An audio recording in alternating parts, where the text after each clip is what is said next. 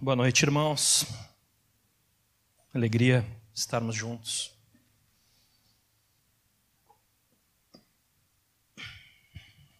Trouxe uma pastinha aqui porque tem uma coisinha ali dentro depois que eu vou precisar. Aí você precisa ficar escondido agora ainda. E não é marketing espiritual isso. é porque eu precisava botar em algum lugar, não precisava, não cabia nos bolsos. Mas bem simples. Uh, quero louvar o Senhor pela vida do It, do Marcelo aqui também que trouxeram uh, algo que a gente orou ali na salinha antes, que eles nem sabiam. E há um mover de Deus. E eu estava pedindo ao Senhor nesse dia, nessa noite, que eu não seja alguém que venha para fazer algo, mas venha simplesmente assoprar junto com esse espírito assim e deixar esse fogo ir se acendendo. Algo que eu não posso vir fazer, né? Não posso fazer algo que o Espírito Santo não esteja fazendo. E me alegro porque, desde o início, com a palavra de revelação né, do Mazuco, com a palavra que o próprio Marcelo trouxe também, né, e depois ele revelou ali que estava com o seu coração. Muitas vezes né, o Senhor diz assim: vai e marcha. ele não diz assim como é que nós estamos, como é que nós não estamos, simplesmente olha para frente e marche. Né? Então, muitas vezes vai ser assim. Muitas vezes na nossa vida, né, a gente pensa assim: tudo posso naquele que me fortalece. Não é? Mas a gente tem que ler os versículos anteriores, né? Sei passar por todo tipo de dificuldades, né? sei estar abatido, sei passar necessidade, sei passar por todos os tipos de dificuldades. Tudo posso naquele que me fortalece. Porque se eu estou naquele que me fortalece, tudo posso. Mas se eu não estou naquele que me fortalece, eu nada posso. Eu vou, a minha, minha motivação, minha, minha ideia motivacional vai até ali na esquina e olhe lá. E dali eu já desabo. A palavra na, no domingo vem dá aquele up, e no, na segunda já vai já mergulhei, não sei onde é que aconteceu, não fiz nada errado, mas eu já estou me arrastando. Não esperou a sexta-feira né, para a bateria do, do nosso celular espiritual já está para baixo. Né? Já na segunda, parece que a gente já começa. Né? Mas eu sei que a gente tem ouvido algumas palavras preciosas, as que eu ouvi aqui, nos últimos vezes que eu estive aqui, do Ion, sobre reinar em vida sobre o, do Otto, sobre alinhamento. O próprio Murilo trouxe uma palavra assim, meio, estava passando na cidade, trouxe uma palavra top também, né, sobre vanguarda, retaguarda de Deus. Logos e rema, que palavra tremenda, né, sobre o Logos, a palavra revelada, a palavra de Deus do Luiz. O que eu ouvi também do Rogério, amor e perdão. Ele preparou toda uma palavra assim que nem eu preparei hoje aqui um monte de coisa. Ele disse que ele nem pegou a, a, o que ele tinha preparado, ele foi falando, quando viu tinha acabado o tempo, ele já tinha ministrado tudo que o Espírito Santo trouxe, né? E, e então esse soprar de Deus que vem vindo, né? E muito mais de outros irmãos que eu não estive, mas eu sei que tem vindo algo de Deus, tem havido um mover de Deus e que eu quando eu estou ali na frente do eu tenho um fogãozinho assim, pequenininho, aqueles quadradinhos lá em casa, e às vezes eu fico assim, né, coloco papel, uns galinhos, coloco uma coisa e vou ligando aquele foguinho ali, né? E vou torcendo que dê tudo certo. Daqui a pouco eu me empolgo e coloco uma baita de uma tora assim e apago o fogo. Acontece isso seguido, porque eu já quero que a coisa, né? Mas o Senhor ele vai fazendo algo passo a passo na nossa vida e com a igreja não é diferente. Parece que, né, Aquilo que Deus quer fazer assim não é simplesmente vem do nada. Tem algum mover que Ele vai operando nas nossas vidas. E, e o que o João, o João Marcos, né, o It, falou, mexeu com a minha palavra aqui, porque o que eu quero falar hoje uh, é sobre o que Deus vinha colocando no meu coração quando os irmãos me convidaram para falar. Eu falei, puxa, deve ser sobre algo que Deus está me falando. Mas fui diante de Deus, Deus confirmou.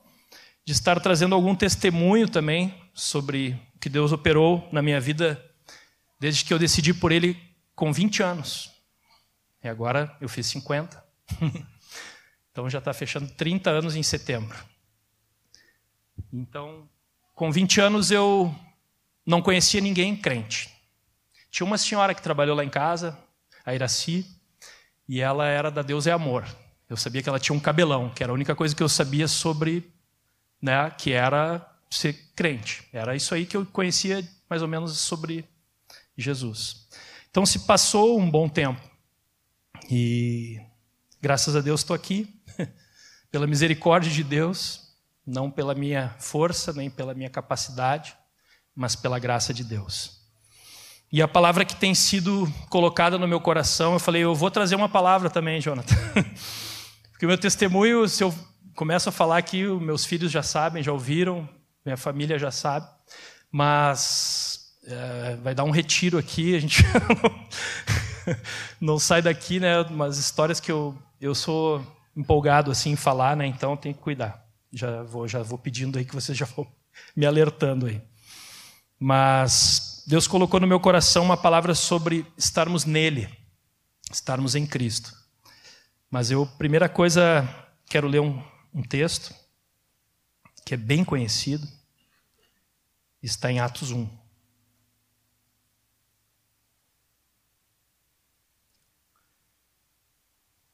Atos 1, 8.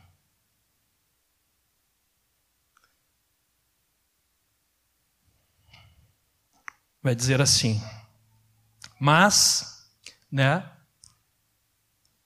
Eu, isso aí. Eu pedi a King James, que é, eu ganhei um, de presente essa Bíblia aqui uns irmãos e agora estou lendo e estou gostando da King James, porque daí muda um pouco aquela que tu já está acostumada, né? Mas aqui tá, tá bem legal, pode ser na, nessa aí mesmo, que é a mais que a gente conhece. Mas recebereis poder, né, ao descer sobre vós o Espírito Santo e sereis minhas testemunhas, tanto em Jerusalém como em toda a Judéia e Samaria e até os confins da terra. Então o Espírito Santo foi derramado sobre a igreja. A gente sabe que aí era uma. Né, Jesus estava colocando ainda que isso iria acontecer. Então, uma das coisas que a igreja é chamada para ser é testemunha. Então, nós somos chamados para testemunhar. E testemunha é alguém que viu algo, algo que né, a gente vai testemunhar. Estava falando com o Mateus aqui, eu testemunhei antes aqui também. Eu, eu ah, faz 30 anos que eu decidi por Jesus, foi a melhor decisão da minha vida. Né? E a gente andando nesse mundão, não conhecia nada de Jesus, então vivia de qualquer jeito. Mas, então, quando eu conheci Jesus, agora eu posso dar testemunho de Jesus. Então, o Espírito Santo, ele espera que a minha vida seja um testemunho de Jesus e que as minhas palavras também sejam né, de testemunhar, de comunicar a Cristo. Deus criou todas as coisas comunicando, Ele falou, né, e assim Ele criou todas as coisas. Então a gente pensa assim, puxa, é mais importante falar ou viver? Claro que viver, né? Porque se é o que eu falo, né, chegar para o meu filho e dizer, filho, tu tem que fazer isso, mas ele não vê isso em mim, ele dificilmente vai fazer aquilo. Certa vez conversando com um pai, ele falou assim: "Eu tenho falado para os meus filhos para eles não fazer o que eu faço, mas só o que eu digo. Vocês acham que isso vai dar certo? Vá, top, né? Não vai dar certo. Eles vão acabar fazendo assim um dia. É, pai, eu estou fazendo isso porque o Senhor também faz isso. Ainda pode chamar de Senhor, né, com por respeito. Mas nós somos chamados para ser testemunhas. E em Atos 2,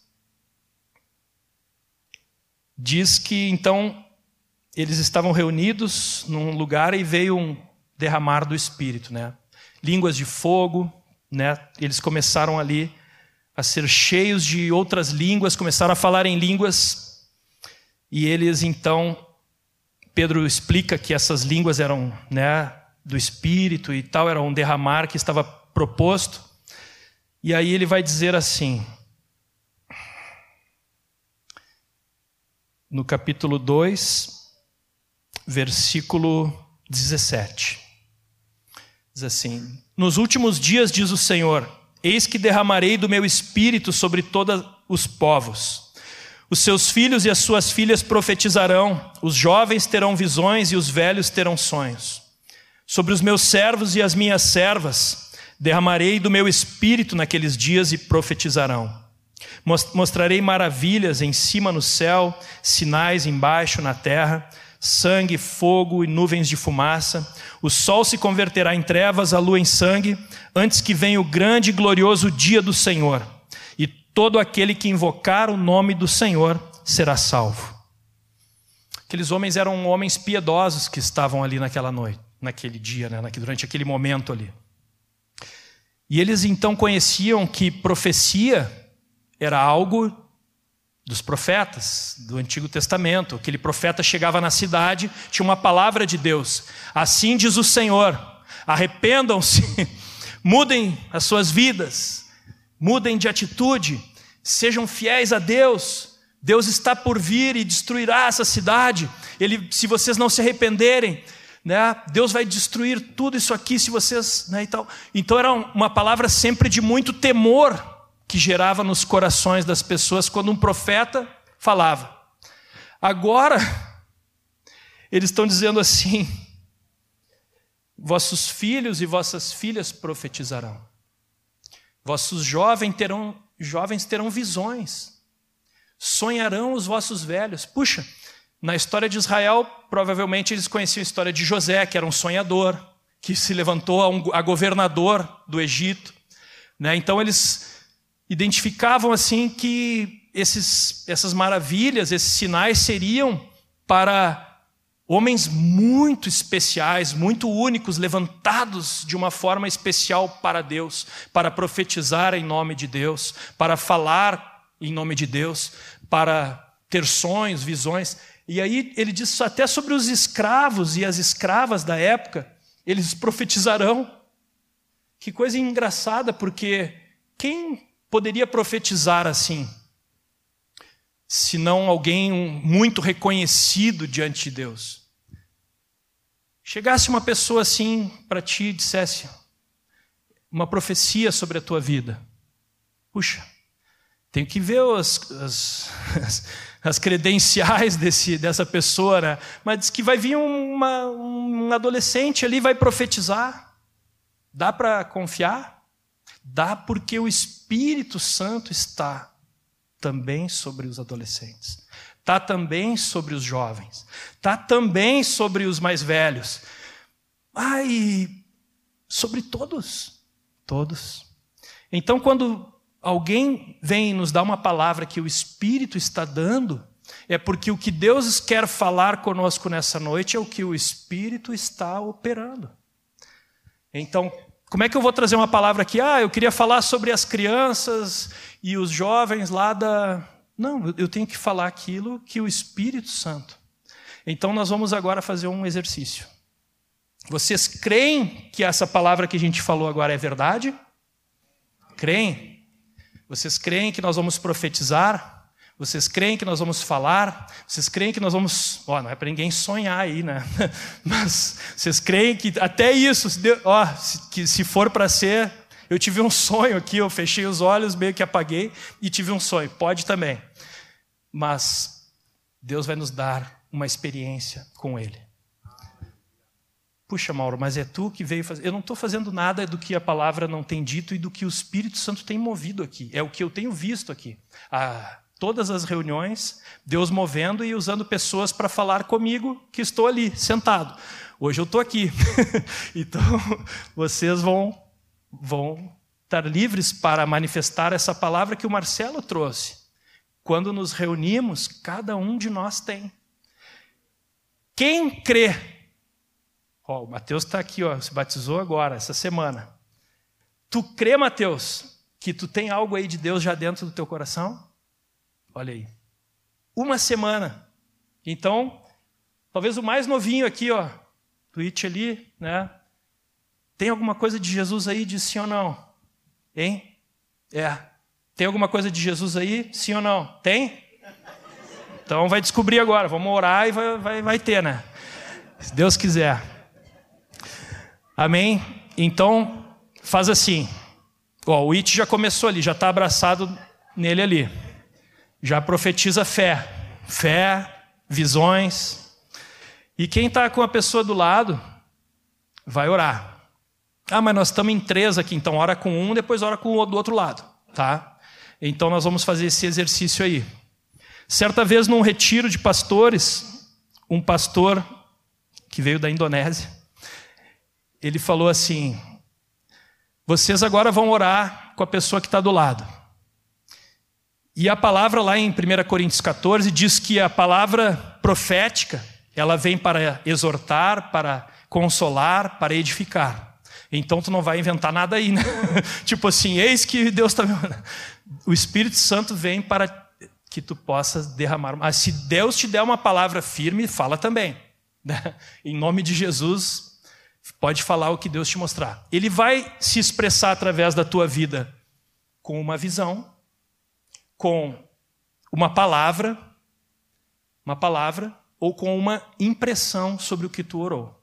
Entenderam?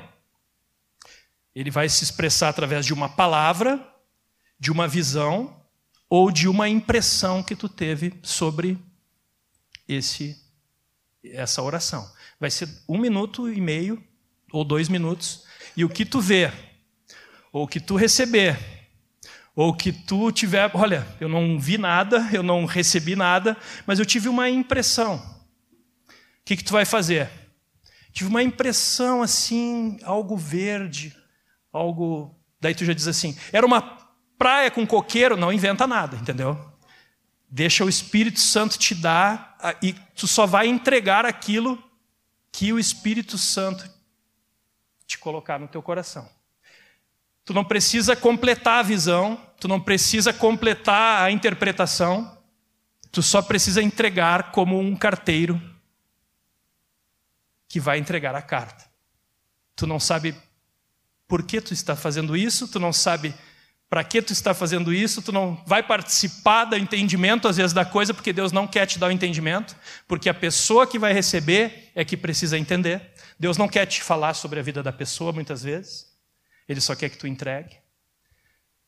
E esse ânimo, esse renovo, essa graça virá, porque o Senhor quer usar a palavra profética para exortar, animar, consolar, edificar, fortalecer a nossa fé. Eu não ia falar nada disso aqui, viu? Eu só comecei a falar isso porque o It falou aquilo lá. eu tenho outra coisa, eu não comecei a pregar aqui ainda, viu? Está aqui, ó, nele e parei. Isso aqui me veio e eu estou indo naquilo que o Espírito Santo está conduzindo aqui. Por, por que, que eu estou falando isso? Porque quando isso aconteceu, aconteceu algo na minha vida que mudou a minha vida. Eu comecei a viver uma experiência de ver coisas e lançar palavras sobre a vida das pessoas que a pessoa começa a chorar. Eu falei, mas eu nem tinha, não sabia nada. Não. Eu falo algo e a pessoa.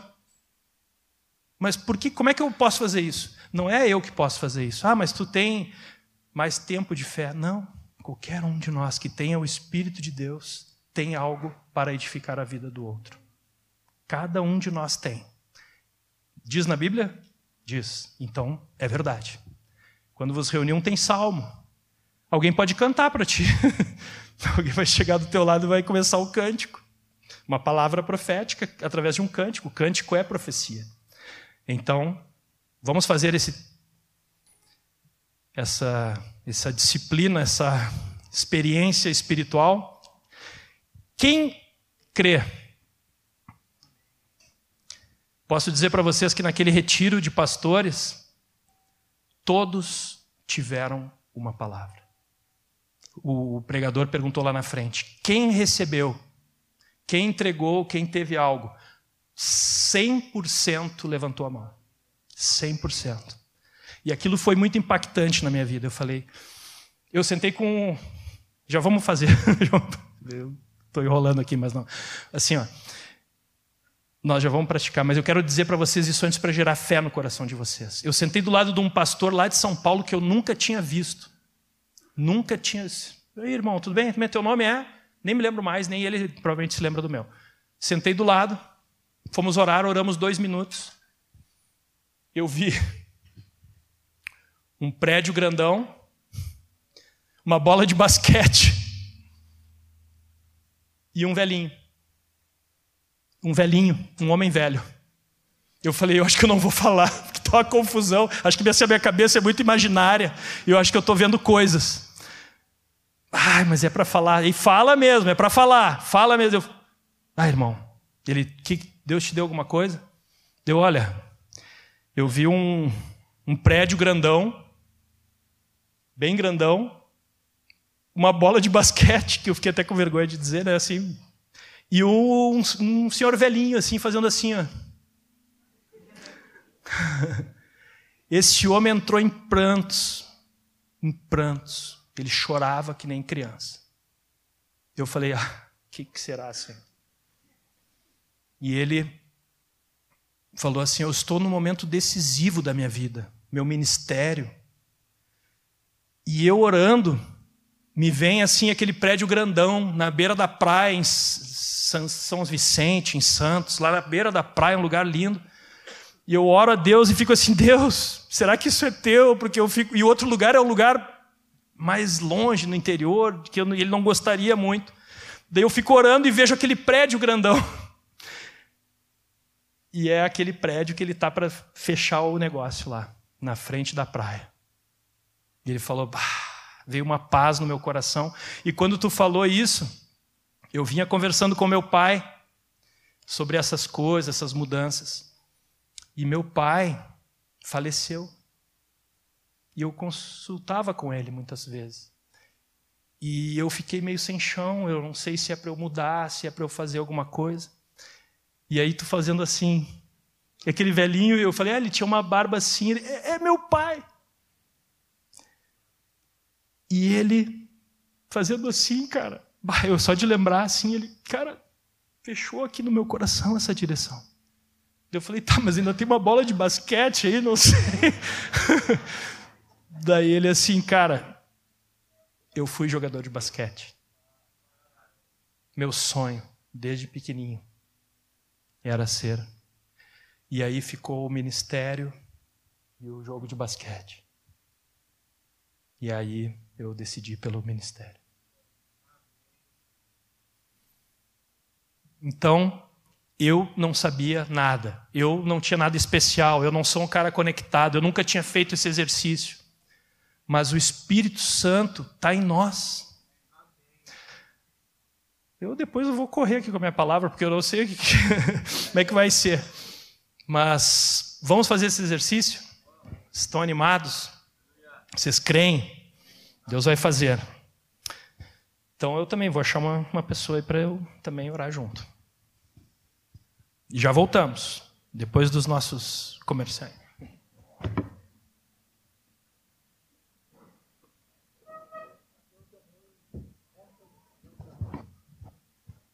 Um já orou, o outro já orou, já orou com o vizinho de um lado, já orou com o vizinho do outro.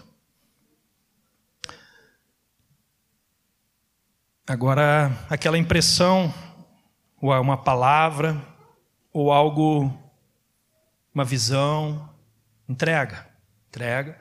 Ah, mas eu não senti nada, eu não ouvi nada, não vi nada, foi meio rápido. Guarda aí, antes do final da reunião aí, tu comunica aí alguma coisa. Ah, mas e se eu parece que não tive assim essa essa experiência agora? Quantas vezes tu chegou para jogar um, um esporte ou alguma coisa na vida e tu saiu fazendo assim de primeira, assim, pá, fez gol, jogou vôlei, pegou toque certinho, manchete certinho, pá, cortou, não, né? Então a gente, na primeira vez, está aprendendo. Vai ter alguns toques. Mas depois que tu começar a praticar mais isso, tu vai ver que o Senhor vai te dar coisas bem claras e coisas bem específicas quando tu for. Aquela colega, aquele colega de, de, de trabalho, de, de colégio, de faculdade, tu está orando por ele, entrou um cliente, Deus te mostra algo. Hoje não é venda, hoje é Jesus. Já aconteceu comigo, estava vendendo lá. Cheguei num condomínio lá em Canoas. Cheguei lá, o senhor indo para lá no carro, o senhor falou: Tu sabe que hoje não é venda, né? Daí eu ah, já entendi, senhor. Só sentei na mesa e já fui tranquilo falando de Jesus e fomos conversando. Foi o, do, o dobrado o tempo, né? Porque aí ficamos conversando das coisas de Deus. Quem tem algum testemunho de agora que algo que tenha testificado para um para outro? Pode vir aqui. Eu vou aí. Não, vem aqui, vem tu aqui, vem aqui. É mais fácil de ver aqui, né? A pessoa não vai te. Bom, eu estava orando com o Mateus e ele teve um, uma visão de alegria quando eu estava orando é, pela vida dele. Eu também tive uma visão que o mesmo é, mesma é, conexão né? é, de oração pode transbordar rios de água viva dentro da pessoa. É isso. Amém. Amém. Bem simples, é assim mesmo. Amém. Pode vir aí, Isaías.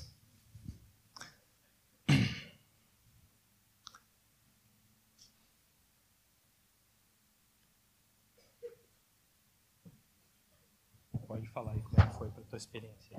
Boa noite eu tenho uma coisa com o Espírito Santo que quando eu estou orando eu sinto que ele quer que eu peça algo, eu fico com uma dorzinha, sabe? E tava aqui, eu, bah, não acredito, Senhor. Logo hoje. Uma coisa que quando eu orava ali eu senti que a gente estava em um campo de batalha e tinha alguns soldados que estavam bem cansados, que estavam com a lança caída, a espada no chão. E o Senhor vem e fala, meu soldado, como é que tu quer ganhar uma guerra se tu não quer lutar? Tu só quer a vitória e tu não quer lutar comigo. Então hoje eu só quero, quero falar isso, né? Forçar isso, né? Que muitas vezes a gente vai lutar, a gente não vai ter a vitória. Sozinho, assim, se lutar por nós mesmos. Mas com o Espírito Santo, todos nós vamos ter a vitória, né? Por mais que seja difícil. É algo muito simples, mas. Né? Amém. Né? É isso aí. Tem que ser simples. Glória a Deus. Obrigado, Isaías. Mais uma pessoa? Mais alguém? Gostaria de falar?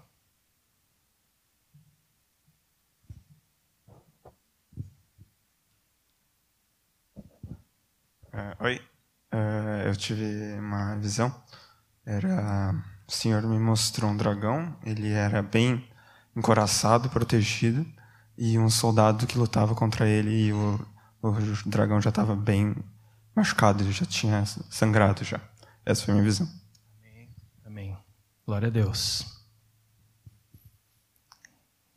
Interessante, quando a gente orava antes da reunião, nós tivemos essas impressões que foram ditas aqui. Algumas, né? Bem, bem parecidas.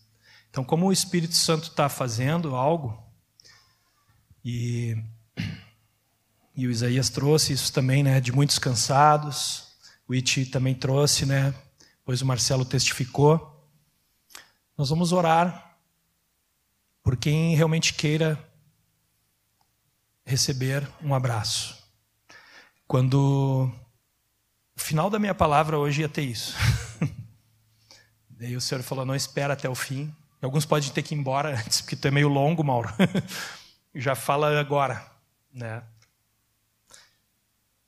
E o Senhor, ainda falei para o Jonathan, assim, no final, ele, o Jonathan tinha falado, ah, Mauro, senti algo, né, no final, assim, que Deus te tocar, ter a liberdade. Eu já tô com a liberdade antes aqui, né? o Espírito Santo nos dá essa liberdade que nada fuja da, da orientação do, do Senhor, da palavra. Mas eu não queria esperar, eu pediria que dez irmãos viessem aqui na frente, que não estão precisando de um abraço, que estão loucos para dar um abraço. e não é esses que vão receber o abraço, esses que vão dar o abraço. Quem está animado para dar um abraço, vem aqui na frente. Pode ser irmãs também, já tem cinco varões aqui, daí as irmãs abraçam as irmãs, os irmãos abraçam os irmãos. Pode ser com, com essa direção. Puxa, eu, eu quero receber já esse abraço. Acho que, acho que ninguém vai querer deixar de receber um abraço. Até agora foi meio. Como é que diz assim? Foi meio. Ah, essa palavra aí já está tremendo.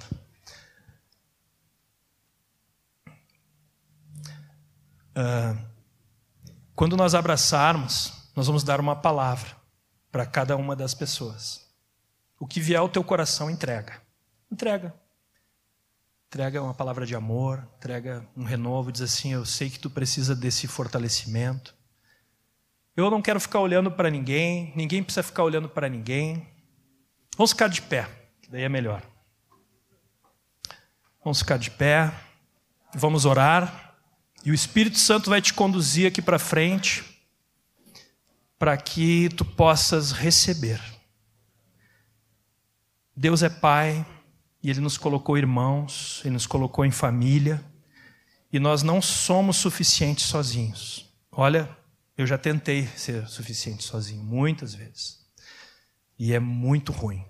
É muito ruim ser sozinho. É muito ruim estar só. Nós não. Deus já viu desde o início. Não é só para o homem, não. A mulher também às vezes está só. Está. A Sara e eu somos muito diferentes. Ela às vezes se sente só, mesmo estando comigo, porque eu não entendo ela. ela é diferente, ela é um doce. Eu sou um dragão.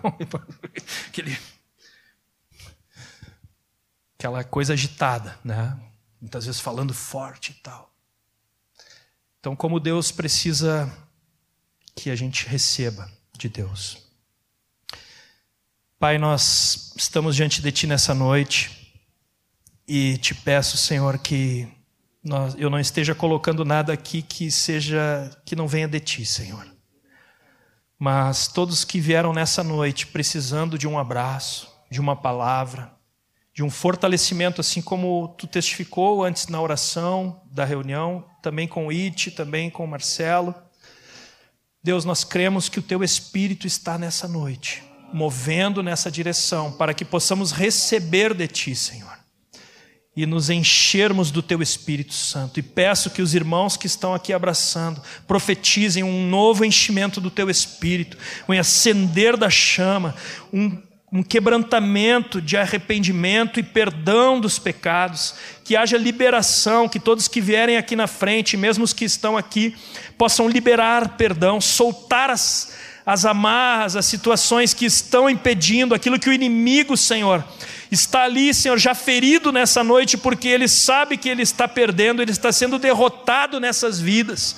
E ó, Senhor, todo aquele desânimo, toda a opressão, a depressão, a tristeza, as lembranças do passado, os traumas, os abusos, todas e qualquer maldades que foram feitas pelo inimigo, as decepções, as apunhaladas nas costas, ó Senhor, todas aquelas coisas que vieram, Senhor, para tirar as vidas de Ti, Senhor, nada poderá nos separar do amor de Deus que está em Cristo Jesus.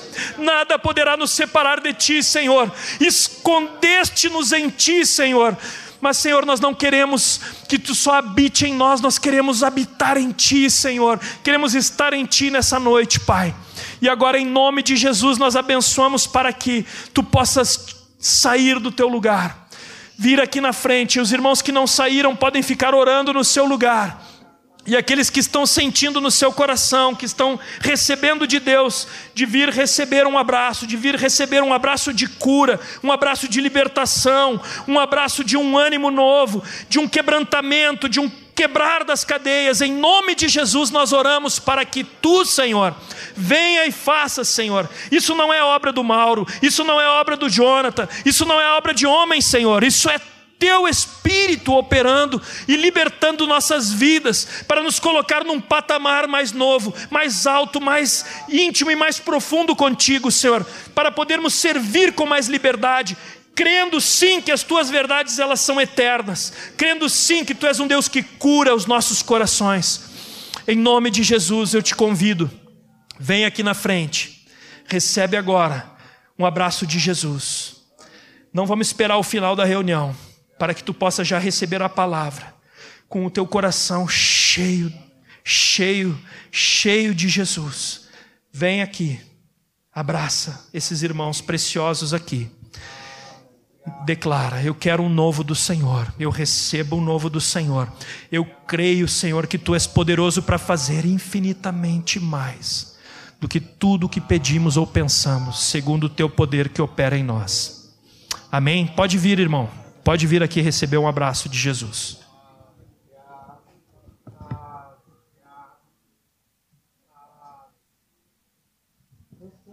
O Senhor quer te encher do Espírito Santo. Recebe um novo do Espírito Santo. Deus está falando conosco aqui que é para tu receber um, um novo do Espírito Santo nessa noite. E Ele vai nos levar a experimentar mais e mais dele. Uma nova unção, um renovo do Espírito Santo sobre a tua vida.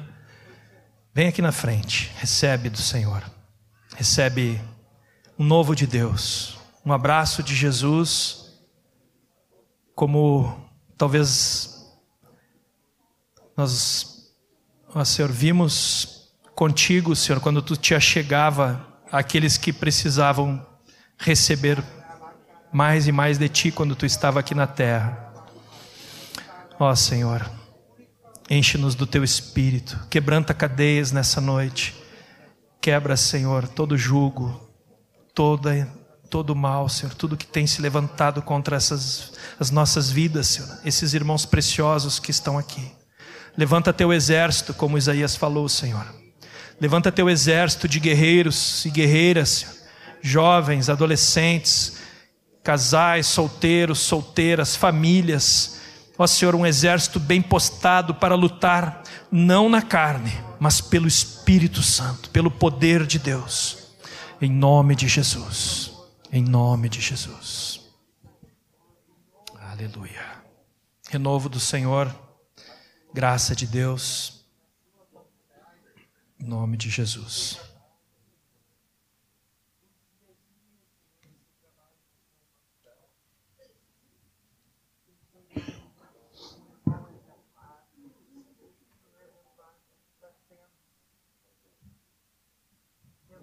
Agora vocês que não vieram, pode te dirigir. Os que estão no canto aqui vai para esse canto, esse que está nesse vai nesse, esse que está nesse vai no outro. Vamos trocar assim, fazer uma bagunça santa e vamos abraçar um irmão que está mais longe.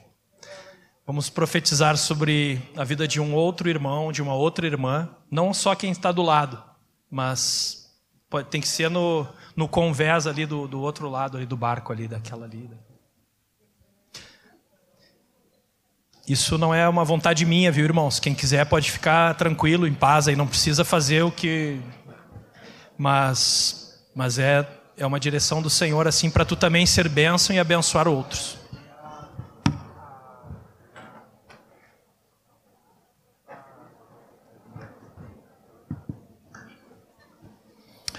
Glória a Deus, amados. O Senhor quer que a gente tenha essa liberdade de profetizar, de abençoar, de fortalecer, de animar, de exortar, de alertar os nossos irmãos. Em nome de Jesus. Glória a Deus, podemos dar aquele último abraço ali então e voltar para os nossos lugares.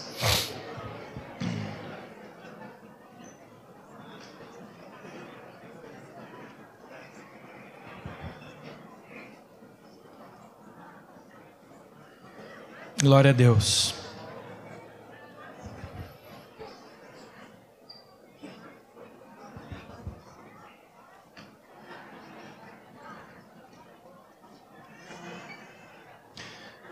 Vou chamar o João, João Pedro.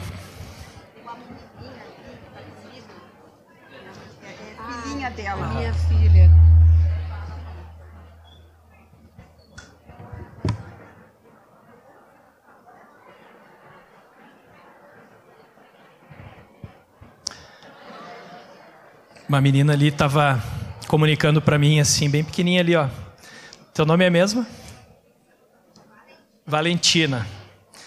Ela disse que viu, teve uma visão de portas abertas, várias assim portas abertas. E aí eu falei, bah, que interessante, porque eu estava lá em casa esses dias e eu estava com umas respostas assim, esperando umas respostas. E aí eu fui abrir a porta da garagem, não abria, trancou totalmente, né? E aí, puxa, a gente usa bastante aquela porta. Aí Deus me falou: a porta que eu fecho, ninguém abre. Ficou dias aquela porta trancada. A gente não conseguia abrir. Aí de repente, o Lucas, meu filho, pai, pai, temos que ir para aula, tô, não vou me atrasar, não sei o quê. Foi lá, pegou a porta, abriu, saiu, foi pro carro. Daí eu falei, opa, como assim? Aí Deus falou: a porta que eu abro, ninguém fecha.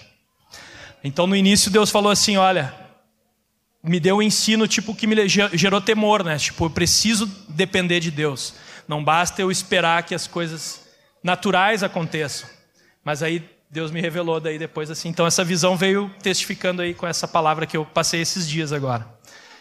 E o João Pedro, né? Ele teve uma visão também aí para falar com a gente. A visão era que uh, eu senti, né, que eu vi que tinha uh, sangue, né? E Deus disse que era que Ele queria lavar as pessoas com o sangue do Cordeiro. E é isso. Obrigado. Amém. Abençoe. Em nome de Jesus. Como é legal, né? Quando é assim algo bem simples e bem forte, né? Bem profundo, Deus falando conosco. Deus quer lavar as nossas vidas. Tem coisas específicas que somente o Cordeiro pode santificar, né? As situações que nós estamos passando muitas vezes precisa desse sangue do Cordeiro. Na verdade, todo dia nós precisamos pedir, né, que esse sangue nos renove. Muitas vezes pecamos por atitudes, pecamos em pensamentos e, e deixamos aqueles pensamentos voando. Daqui a pouco nós também nos omitimos de certas situações e até dando um gancho sobre isso, o Alex ali também vai trazer uma coisa que Deus falou com ele, que muitas vezes Deus fala algo para a gente fazer e nós não fazemos. Ah, não, uh, boa noite. Uh, eu já cheguei no culto assim com sentindo algo para falar com algumas pessoas e aí o It veio e confirmou, Marcelo confirmou, Isaías confirmou e que a gente não nega Cristo diante das pessoas, não nega Cristo diante de diversas situações, diante dos poderosos nós vamos falar o nome de Cristo, mas há situações onde Cristo fala conosco e nós negamos Ele na frente dele, não honramos Ele na própria frente dele. Não aceitamos, não entendemos isso.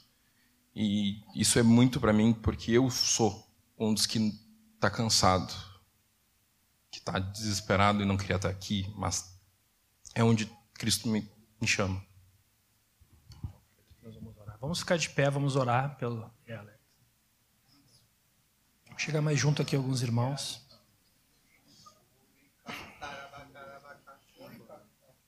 Senhor, tu conhece o coração do Alex, Pai. Ele Ó Senhor, muitas vezes se sente forte para estar diante dos homens e falar qualquer coisa. E talvez isso seja uma intrepidez humana até dele, Senhor, por ser um homem grande e não temer ninguém. Mas, Senhor, a experiência que ele precisa é aos teus pés, Senhor. É estar diante de ti e render totalmente seu coração a ti, para que ele não só não sinta essa vontade de, de não estar aqui, porque isso não vem de ti, Senhor, mas que ele sinta prazer na tua presença, seja onde for, Senhor, seja na sua casa, seja no seu quarto, seja, ó Senhor, esperando os tempo, o tempo de Deus para ele e sua noiva, para que eles possam construir uma história onde tu seja aquele que é tudo para eles. Nós abençoamos o Alex, Senhor, para que nessa noite teu Espírito Santo encontre um coração rendido, totalmente, ó Senhor, arrependido também e lavado por esse sangue que o João Pedro trouxe, Senhor. E ele possa se sentir perdoado, ele possa se sentir amado, ele possa saber que ele realmente precisa do Isaías, do João, do Carlos, do Jonathan ele não foi feito para estar sozinho. Mesmo que ele tenha uma companheira, ele precisa de ti, o consolador, o companheiro, o paráclito, para estar todo o tempo renovando e animando a sua fé, Senhor, para que ele tenha experiências tremendas contigo e te levando para outros, Pai. Eu profetizo que ele vai experimentar estar contigo, receber de ti e entregar aquilo que tu tens através dele. Que ele seja um dos guerreiros renovados, com as suas espadas afiadas, com o seu escudo bem postado e com o seu capacete na sua mente, Senhor. Bem postado, Pai, em nome de Jesus. Nós o abençoamos como igreja, não é um ou outro aqui, Senhor, é as tuas mãos que não estão encolhidas para abençoá-lo e transformar a sua vida nessa noite, em nome de Jesus. Obrigado porque ele se dispôs a se expor, Senhor, para que tu possa curá-lo e levantá-lo para um novo de Deus. Tenho certeza, Senhor. Confirmamos juntos aqui que ele vai ser um novo homem a partir de hoje. Em nome de Jesus, Pai. Obrigado, Senhor. Obrigado porque ele está aqui querendo mais de ti, Senhor mais de ti esteja sobre a sua vida, um tempo novo, um renovo do teu espírito. Xelarabassai, Xelarabassai,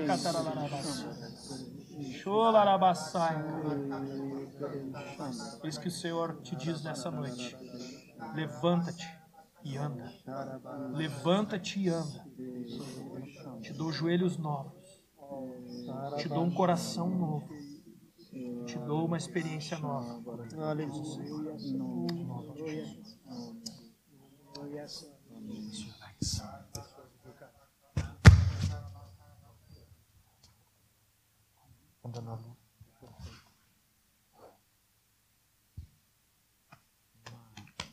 Mais uma visãozinha.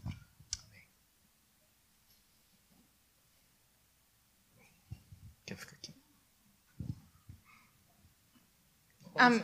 Amém. Quando a gente estava. Chamaram as pessoas para receber abraço, né? O Senhor me mostrou.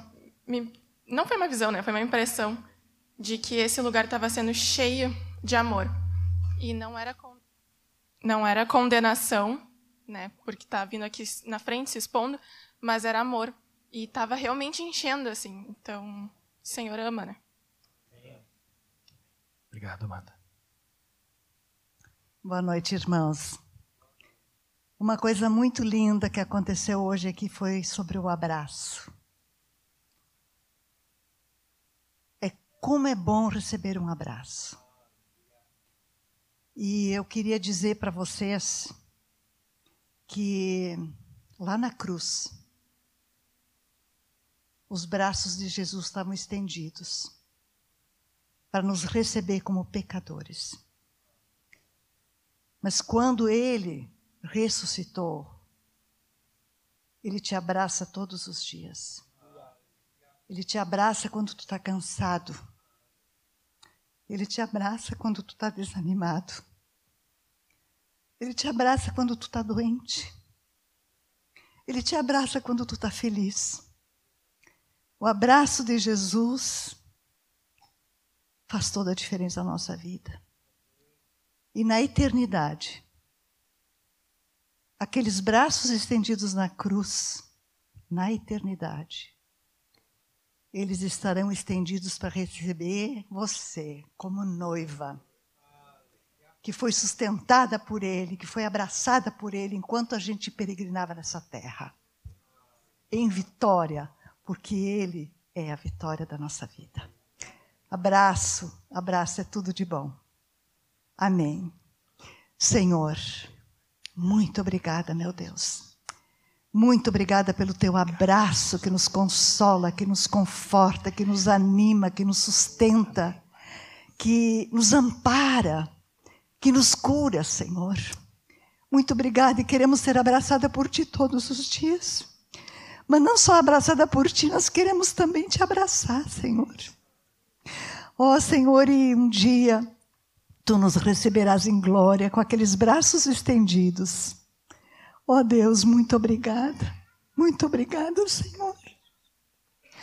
Pela tua graça, pelo teu amor, pelo teu abraço, pelo teu abraço, Senhor. Muito obrigada. Muito obrigada. Amém. Tem um roteiro aí?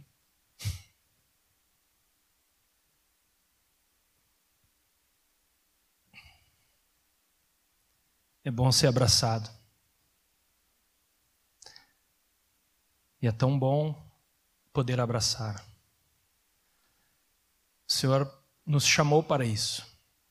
Muitas vezes eu não tive palavras como pastor. Eu só tinha um abraço para dar. Muitas vezes, como pastor, eu queria só um abraço. e eu tenho o abraço da minha esposa, né? Tenho o abraço dos filhos. Mas é tão bom quando Deus nos abraça através da vida de um irmão e vem algo tão sincero de Deus. A gente vive num mundo tão corrido, a gente passa correndo dia a dia tão corrido. As redes sociais, as, o trabalho, os estudos, tem gente que voa, né? Na semana assim, a semana voa, né? E o ano já está agora, né? Agosto, setembro, já está as luzinhas do Natal aí. E a gente vai vendo que a gente precisa ter esse tempo com Deus, porque Jesus ele estava com o Pai e ele ficava sensível à necessidade daquela pessoa que estava ali. Às vezes tinha uma multidão, mas ele percebia uma pessoa. Né? Aquele homem lá no tanque de Siloé, ele chegou Todos estavam esperando o anjo vir, mas ele foi naquele homem. O que tu queres, né? E o homem, é que Jesus é que tem o anjo, que tem o tem que me botar lá e quando chega tem um que vai mais rápido. Jesus assim, o que, que tu quer? então a gente precisa ver que Jesus ele está diante de nós, a gente está dando um monte de explicação, está dizendo um monte de coisa para ele, está dando desculpas, está ah, Jesus, mas eu, tu vê que eu sou limitado, tu vê que eu não consigo, tu vê que eu tenho dificuldade nisso, naquilo, ali eu tenho falhas, ali eu tenho isso. O que que tu precisa? Né? O que que tu precisa nessa noite? O que que eu preciso? A igreja é cheia de graça, cheia de dons, a igreja é cheia de recursos e nós precisamos colocar isso para fora. Está aqui a pastinha. Tem gente curiosa, né? Mas não é nada. Tem um pendrive.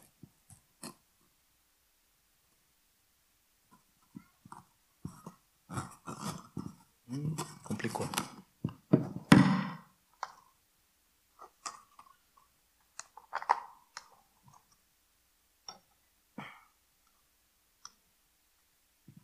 Aqui estou eu. Estão vendo aí? Aqui estou eu. Sou eu. Aqui é você. Eu, é como se tu pegasse aí, pegasse aí, sou eu, entendeu? Aqui sou eu, aí é você. Então, eu estava andando sem Jesus. E aí, opa, deu certos problemas lá na infância já. E algumas coisas que não era bem como eu imaginava. Algumas coisas foram mais fortes e começaram a me marcar, deixar marcas que eram complicadas. E foi indo, a vida não foi melhorando. As coisas foram, foram piorando. E a coisa foi ah, Mauro, mas eu nunca usei droga, eu nunca fiz nada errado, assim. Mas uh, cheguei assim, fiquei assim, não sei como.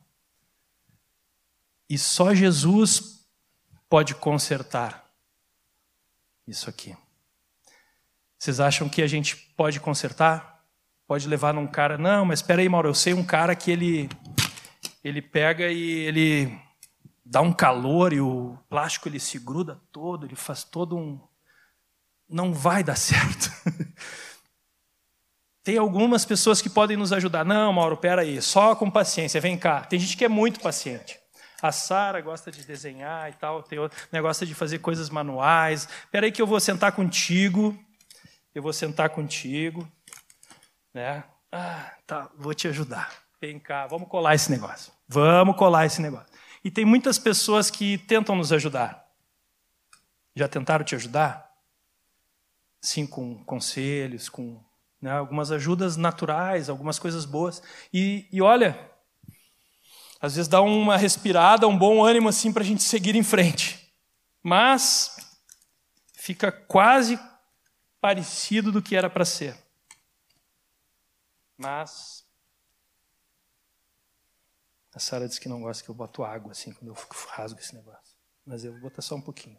Vocês acham que, que vai acontecer se eu encher isso aqui de água? Vou botar bem pouquinho, tá? Não vou molhar tudo aqui. Mas nós, para que que foi feito esse copo? Para para beber, para botar o que dentro? Água. Isso é, Mauro, não precisa nem perguntar, né? Mas e se botar aqui, ó, nesse aqui? Pá, não dá, né? não serve para o que foi feito. E vocês acham que a gente pode servir ao Senhor assim? Nós fomos feitos para ter Deus. E Deus é como essa água, né? Só que não fica em nós, né? A gente não, não pode ter Deus dentro de nós. Mas ainda bem que existe Deus, né? Ó, Deus. Puxa, dá uma boa diferença na nossa vida, né? Quando a gente se entrega para Deus. A gente, Deus nos chama, vem cá, Mauro. Não está dando, tu está lutando, está te esforçando, está fazendo um monte de coisa legal, está querendo ser bom, tá, bah, mas eu não faço que nem aquele, que nem aquele outro. Tá bem, mas quem sabe tu entrega a tua vida para mim, é batizado nas águas lá. Fazer o batismo nas águas. Ainda meio por, por aspersão, não deu para emergir. Mas foi batizado nas águas, nasceu de novo, entrou lá em Deus. E agora? A Bíblia diz que nós estamos escondidos em Cristo. Estamos nele, estamos em Cristo. Né? Às vezes, a gente faz assim, ó. Fui batizado, recebi Jesus. Recebi Jesus. É uma grande coisa receber Jesus. Ter Jesus no seu coração. Eh, Colossenses 1, 27 diz: Cristo em vós, a esperança da glória. Puxa, para esse copinho aqui todo dilacerado, houve uma esperança. Se vier a, a água de Deus ali, já vai reter. Mas quem ainda está aparecendo ali? Quem está ali vivendo, decidindo, muitas vezes fazendo muitas coisas por si mesmo? Deus está lá dentro. Deus assim, puxando para cá, Mateus.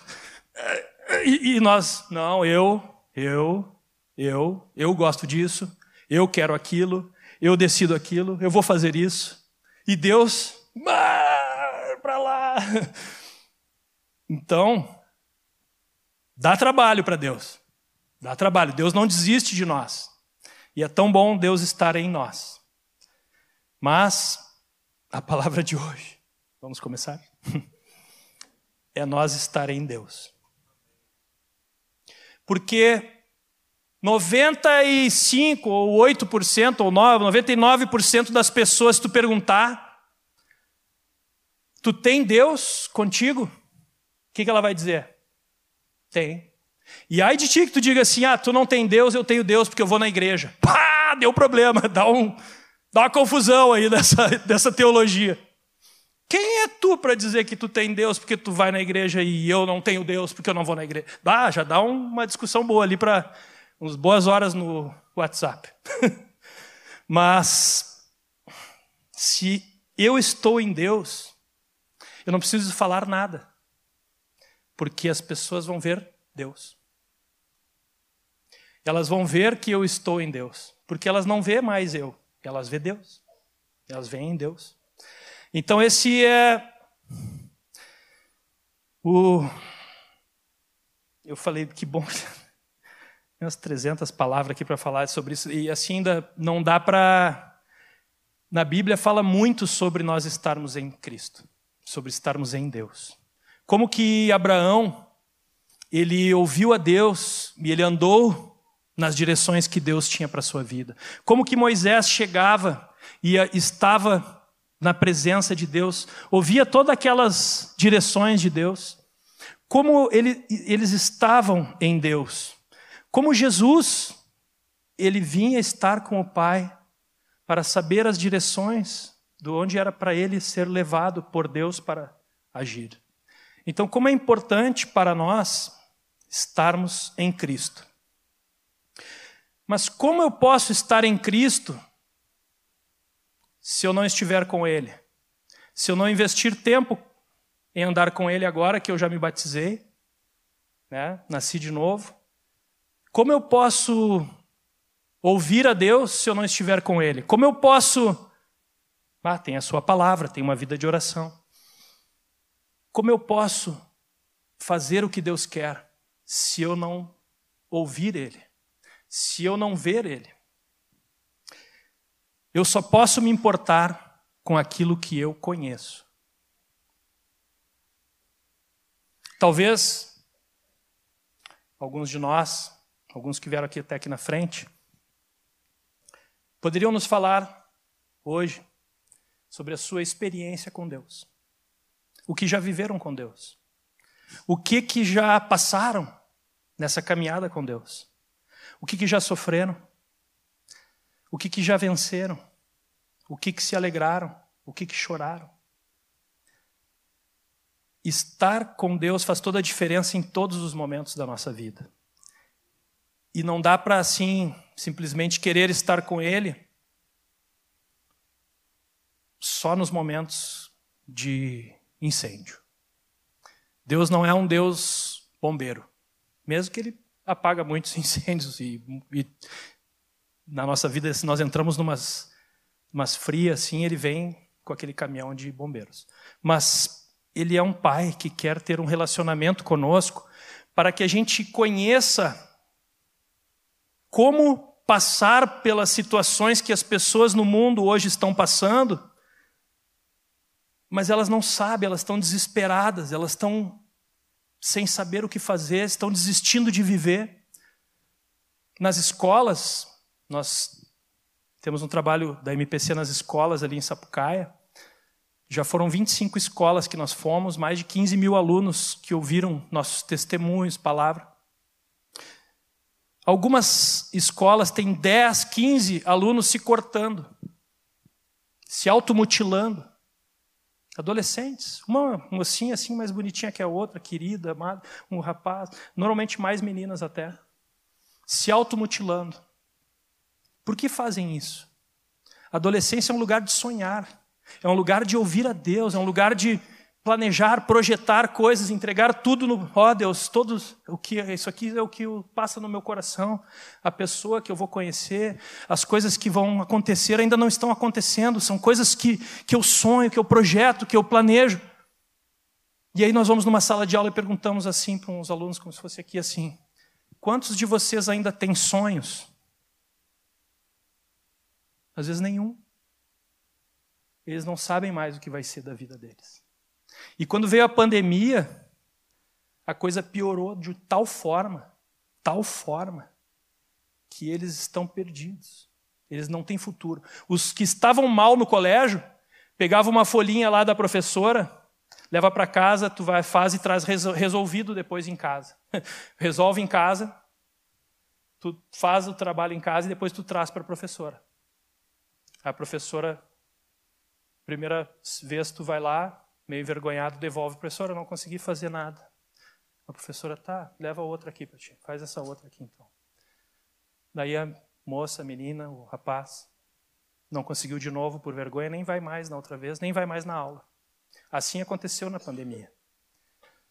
Muitos alunos que estavam bem no colégio também não tinham mais aula, não tinham mais expectativa, não tinham mais projeto de futuro apagou, assim, deu um apagão no futuro. E eles se desesperaram. Tinham crises de ansiedade. terríveis no seu dia a dia, terríveis, terríveis. Coisas que a gente não imagina que pode acontecer com um adolescente, um jovem, uma, um jovenzinho assim. E eles ali desesperados. E se nós não temos algo para se nós não vemos isso acontecer, se nós não temos algo para levantar esses, esses jovens, não temos uma palavra para mudar aquela situação. Jesus, ele se importa com tudo o que a gente precisa. Quem anda com Jesus sabe que ele, ele é detalhista. Ele cuida de nós nos, nos detalhes. E ele nos fez para que a gente possa conhecer a sua vontade. Mateus 6,10 diz lá, né? Pai nosso que estás no céu, santificado seja o teu nome, venha a nós o teu reino, seja feita a tua vontade. Então, assim na terra como no céu. Então, ele é o nosso Pai e a vontade dele não é só para mim. Nós vivemos muito uma realidade do eu, como eu falei do copinho ali. Eu, eu quero, eu preciso, eu posso. Eu isolado, eu e Deus. Vivemos uma vida lá, eu e Deus, mas não é eu e Deus, é nós, é eu, meus irmãos, a igreja, família, o corpo fortalecendo o corpo. Nós precisamos uns dos outros, porque senão eu não vou saber para a minha vida a vontade de Deus e não vou saber como levar a vontade de Deus para as pessoas. Porque uma coisa é eu saber a vontade de Deus e viver ela. Outra coisa é eu me importar com as pessoas ao meu redor e levar isso para elas. Porque as pessoas lá fora, elas estão desesperadas. E nós aqui dentro, que também estamos lá fora no dia a dia, nós temos que nos fortalecer para levar essa palavra lá. Vossos filhos, vossas filhas profetizarão. Vossos jovens terão visões, sonharão vossos velhos. Hoje nós treinamos aqui um pouquinho. Mas lá fora, o Senhor abre os meus olhos para ver as pessoas ao meu redor. Deus, ele tem uma palavra específica para nós. Para Pedro, vamos ver em Mateus 14, 29.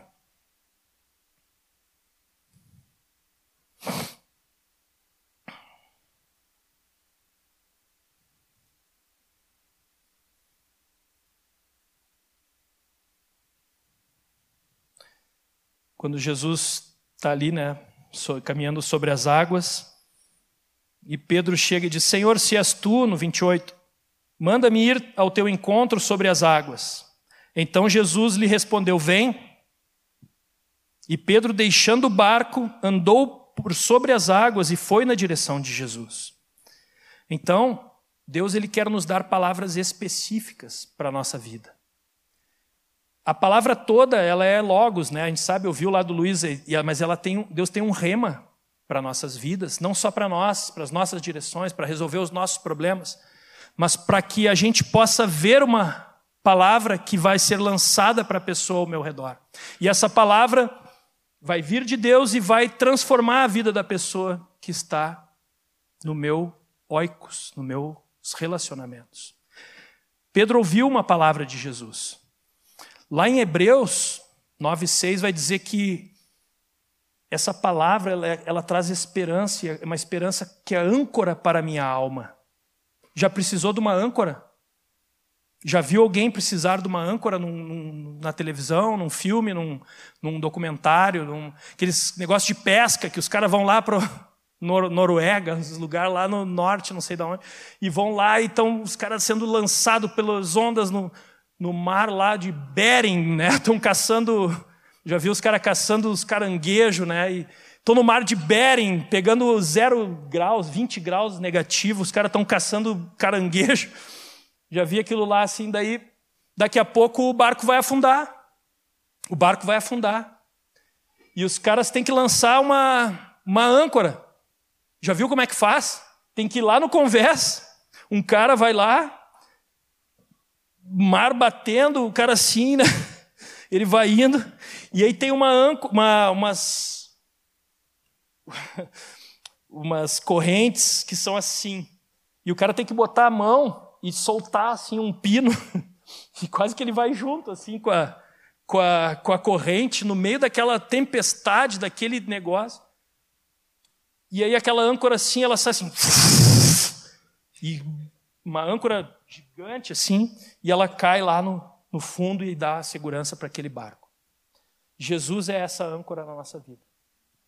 Ele é a âncora no meio da tempestade, no meio quando as águas estiverem batendo, estiverem nos levando para cá, para lá.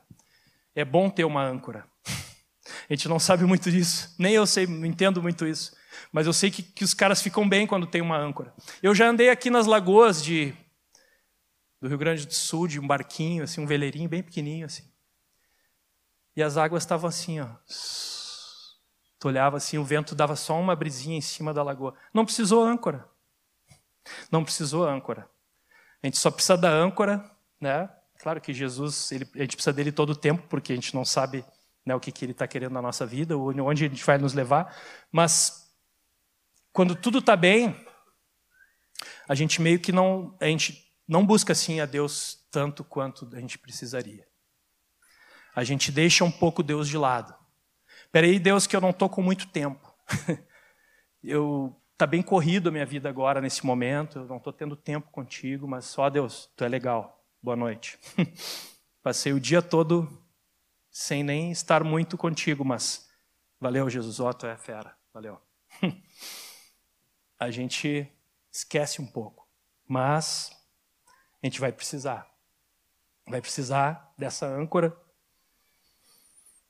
Deus falou com Abraão em Gênesis 12, 1 e diz assim: Sai da tua terra, da tua parentela, para o lugar que eu te mostrarei. É uma palavra de Deus. Quem gostaria de ouvir essa palavra? Eu gostaria. Eu gostaria, mas é meio estranho assim. Sabe por quê? Porque Sai agora e vai para um lugar que eu vou te mostrar. Não está dizendo aonde é, como é, o que, que eu levo no caminho, digamos, para sobreviver, como é que eu faço para obedecer essa palavra. Simplesmente fé. Vai. Como assim, Deus? Vou checar com a esposa. é, tem uma direção aí de Deus. Tá, então vamos. Vamos, pega todo mundo, vamos, vamos lá. E saindo, vai indo, vai indo, caminhando e e essa palavra é o que tu tem. Ela tem que ser uma âncora para a tua alma, porque tu ouviu. Porque passa um ano, passa dois anos, passa cinco anos, passa dez anos.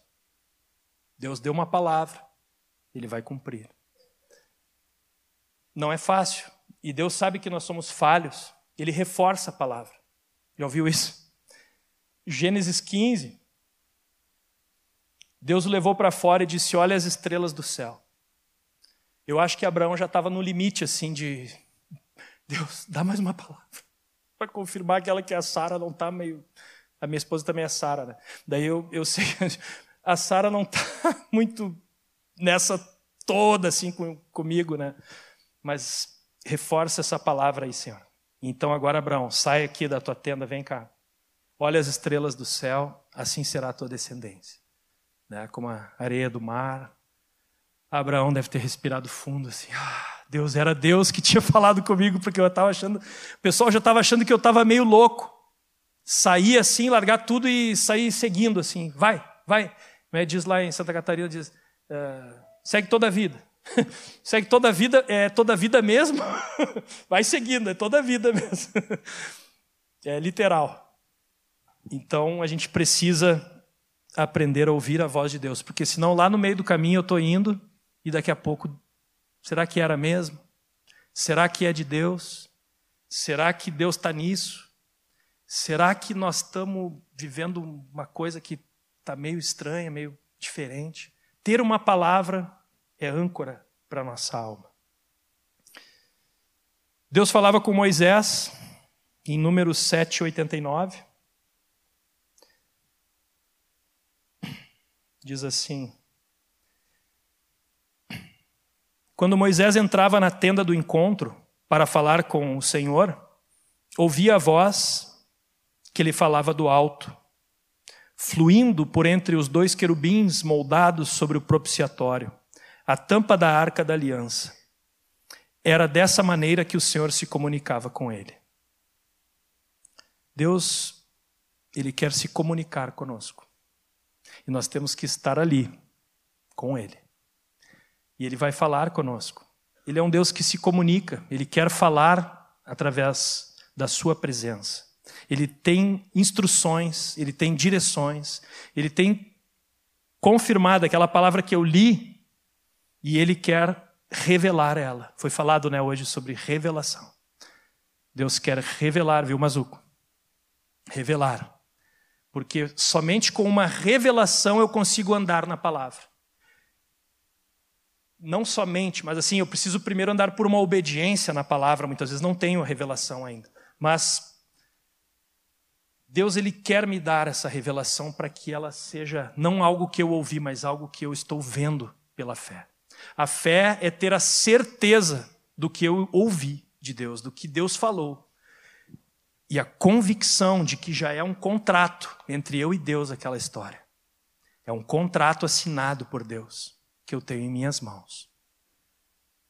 É bom assim, né? Quando eu tenho um contrato, já fez um contrato, né? Da casa, comprei a casa. Comprou a casa, comprei. Já comprou mesmo? É, só falta pagar, só falta o cara entregar a chave. Mas já comprei, comprei, vamos fazer uma festa, vamos fazer um churrasco. Não, peraí, tem que comprar mesmo, tem que assinar, tem que. Agora, quando Deus ele fala algo, ele assina e nos dá um contrato. Ó, isso aqui é, isso aqui é o que eu falei contigo.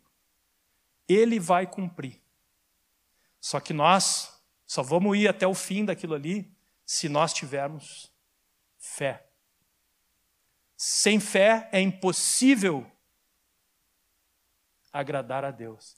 O que, que agrada a Deus? Que a gente confie na Sua palavra. Sem fé é impossível ir até o fim no contrato. Por que, que os casamentos se dissolvem? Porque as pessoas não confiam no contrato. Não confiam que o que Jesus falou é para cumprir. E ele está ali. Deus vai fazer. Deus vai transformar. Deus vai. Eu já tive algumas experiências restaurando casamentos desfeitos. E é muito legal ver Deus restaurar casamentos. Parece impossível, já tem anos que se dissolveu, e sabe o que, que eu tinha para ajudar esses casais? De mim, nada. Não sabia nem por onde começar. Pegar um estudo de casamento, tentar fazer. Não dava nem para juntar os dois para fazer, né? De repente, Deus entra no negócio e fala algo. Fala algo. Parece aquelas coisas. Era, uma, era um prédio grandão, era um, uma bola de basquete. Eu vou, eu vou assim. Eu vou assim. Se eu ouvir Deus falar, eu chego para o casal, chegou só para ele, às vezes é mais com ele, ou às vezes é mais com ela. Eu e a Sara ali e tal. Aí, bola de basquete que, que te diz? Parece loucura, mas diz tudo para a pessoa. Estou dando um exemplo bem aleatório, mas já, um que já aconteceu foi assim. Dois anos praticamente o casal separado. Ela vem estar conosco, tal, tal, tal. Aí chega Deus e me uma, traz uma palavra que até eu quase não criei. Ele diz assim: rejeição sobre o homem. Daí eu falei: ah, rejeição, se eu levantar, pedir para levantar a mão, não levantem, mas quem já teve, sentiu algo parecido na vida de rejeição, acho que todo mundo vai ter algo, né? Vai dizer assim: ah, eu, eu, eu tenho bem forte isso. Outro, é, eu já senti alguma coisa, eu já tive. Então, de alguma forma, Deus vai. Né? Deus foi muito geral. Eu falei: Deus, minha cabeça não está aceitando falar sobre isso. E Deus, rejeição. Cheguei para o cara, sentamos. Cara já com outra, anos, já toda uma história, chega ali, e aí? Eu, eu tenho uma palavra para ti, dele é o quê? Rejeição. O cara maior que eu, baile um cara assim.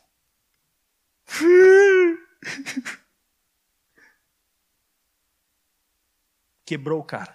Quebrou, apareceu o irmão aqui bem grandão, assim, o cara também era bem grandão, assim. E chora que nem uma criança. E aí ficamos orando. Aí Deus começa a restaurar. Aí Deus dá uma palavra lá. Efésios 5, tá, é bem conhecida. Aí vem Filipenses 2. João 14, 1. João 14. Eu, é, mas palavras assim. E vou indo. E Deus restaura aquele casamento. É claro que depois a gente vai entrar com toda uma cura, com uma ministração. Mas é tremendo quando nós temos uma palavra de Deus. Parece loucura, mas se Deus falar, vai e faz. Tenha convicção e tenha intimidade com Deus para saber que é Deus falando. Porque às vezes a gente fica assim, puxa, será que é Deus falando ou não? A gente fica na dúvida. Creia. Creia que Deus vai falar contigo. Temos palavras de Jesus que são bem claras, que já é para a gente obedecer. Que é Mateus 28, 18 a 20, digamos, né? Diz assim: Toda autoridade me foi dada no céu e na terra. Ide, ou indo, que é interessante porque nós podemos fazer algo para ir, levar algo para alguém. Ó, eu vou comprar uma passagem e vou levar um, um, um alimento para uma família lá em Uruguaiana. Eu pego um ônibus e vou levar algo, é um id. Estou indo levar um alimento, seja natural, seja espiritual, é um id. Agora, isso é algo específico. Agora, tem o indo, dia a dia. No nosso dia a dia, a gente está indo, levando a palavra. Indo, fazei discípulos, batizando-os em nome do Pai, do Filho e do Espírito Santo, ensinando-os a guardar todas as coisas que eu vos tenho ordenado. Né? E eis que estou convosco todos os dias até a consumação dos séculos. A nossa tradução, o guardar, é assim guardar a palavra aqui. Então, vou guardar a palavra para não pecar contra ti. Vou guardar a palavra bem guardada para não pecar contra ti. Estou sendo bem. Né? Guardei bem, bah, está bem guardada, a palavra está bem guardada. Né? Guardei lá na gaveta. O Senhor nos quer praticantes da palavra, né? quer a gente praticando a palavra. E aí ele dá uma garantia que se a gente estiver indo e praticando a palavra, ele vai conosco. Ele vai conosco. E quem já foi em determinadas situações assim bem complicadas, levar a palavra. Certa vez a Rejane, aqui, né, da, da, da comunidade aqui mesmo, ela chegou para Sara, para mim, e disse assim: ó, tem um casal para vocês visitarem. Aí, beleza. É, só tem uma situação. O, tem umas situações de, de estar endemoniado lá na casa. Eles se endemoniam lá, eles se endemoniam lá. Tem uma coisa com demônios lá bem séria. E eu quero que tu, a Sara, vão lá. Daí eu falei, hum, não é só ir, né? É, tu vai, mas Jesus tem que ir junto. Sai, Jesus, tu vai com a gente, né, Jesus? Aí nós fomos. Aí chegamos lá, o, o marido era um. Você conhece o Shaquille O'Neal da, da NBA? Era aquela, aquela imagem assim. O cara chegou a se abaixar quando abriu a porta da casa. Uma jaqueta de couro, ele era carregador da Coca-Cola. Era um moreno assim forte e fazia carregamentos lá na Coca-Cola um cara assim, grandão, né? abriu a porta de jaqueta de couro. Eu falei, acho que não é aqui. Deve ser outro engano. É 29, não, aqui é 29. É, é, não, acho que é, não é aqui. e aí, pá, Senhor, você pode entrar. Daí entramos, sentamos. Ele pega o folder. Ele pegou o folder, folder esse que a gente falou assim: essa aqui é minha esposa, ela é bem pequenininha. E aí ele assim, eu começo a ler isso aqui, dela começa a gritar, ela fica toda e tal, né? E, e aí eu sigo lendo, sigo lendo, dela vai se acalmando. eu sigo lendo e ela vai se acalmando. E é assim que eu tenho feito, mas eu não sei se eu estou fazendo certo, eu não sei como é que é isso. Eu só tenho o folder aqui. Daí eu falei, não, vamos orar, né? Vamos orar, vamos compartilhar aqui. Quando fomos orar, ela pá, cabeçada na mesa e uá, e começou a manifestar, manifestar, né? E tudo. Tá. E aí a gente começou a orar e tal, repreendeu. E aí Deus começa a entrar com a palavra. E essa família começa a ser transformada. E aí começam, se entregam a Jesus. E aí estão firmes até hoje no Senhor. Né? Então, o ir, indo, tem que ter uma palavra de Deus, tem que ter a fé, tem que ter essa confiança em Deus, para que a gente possa manifestar o poder de Deus. Então Deus começou a me mostrar: o meu poder vai contigo quando tu obedece e vai. E eu te dou toda a autoridade. É um pouco diferente o versículo daí, né? Parece assim: eu estou contigo, tu vai e vai, eu te dou toda a autoridade e tu vai manifestar tudo isso. Então, se não tiver obediência à palavra de Deus, a gente não vê o poder de Deus. O poder de Deus vai quando nós vamos. Quantas vezes nós, quando era jovens, aqui na congregação, íamos lá na redenção. Íamos lá na redenção e Deus fazia coisas tremendas, transformava vidas, salvava pessoas né, e, e operava grandes milagres. Mas isso, isso a gente só vai ver quando a gente for, quando a gente vai indo. No dia a dia no trabalho, chegava no trabalho uma as pessoas ouvindo o evangelho no meu trabalho, eu, bah, Deus está movendo e tal. Chegava uma colega minha e começava botar cartas, tarô, búzios, na mesa, assim, na hora do trabalho. Daí eu falava, a pessoa que eu estava falando de Jesus, ela pegava e chamava, não, mas vem cá tua que eu vou te mostrar uma coisa aqui de poder, de poder e tal. E aí já vou te dizer aqui da tua vida e já vou te não sei o quê e desviava, desvirtuava a pessoa que eu estava falando de Jesus. Passavam uns dias, ela se endemoniava no trabalho, se endemoniava. Ah! Começava a gritar e tal e tal. E minha chefe, ela não sabia o que fazer. Ela vinha e abraçava a guria.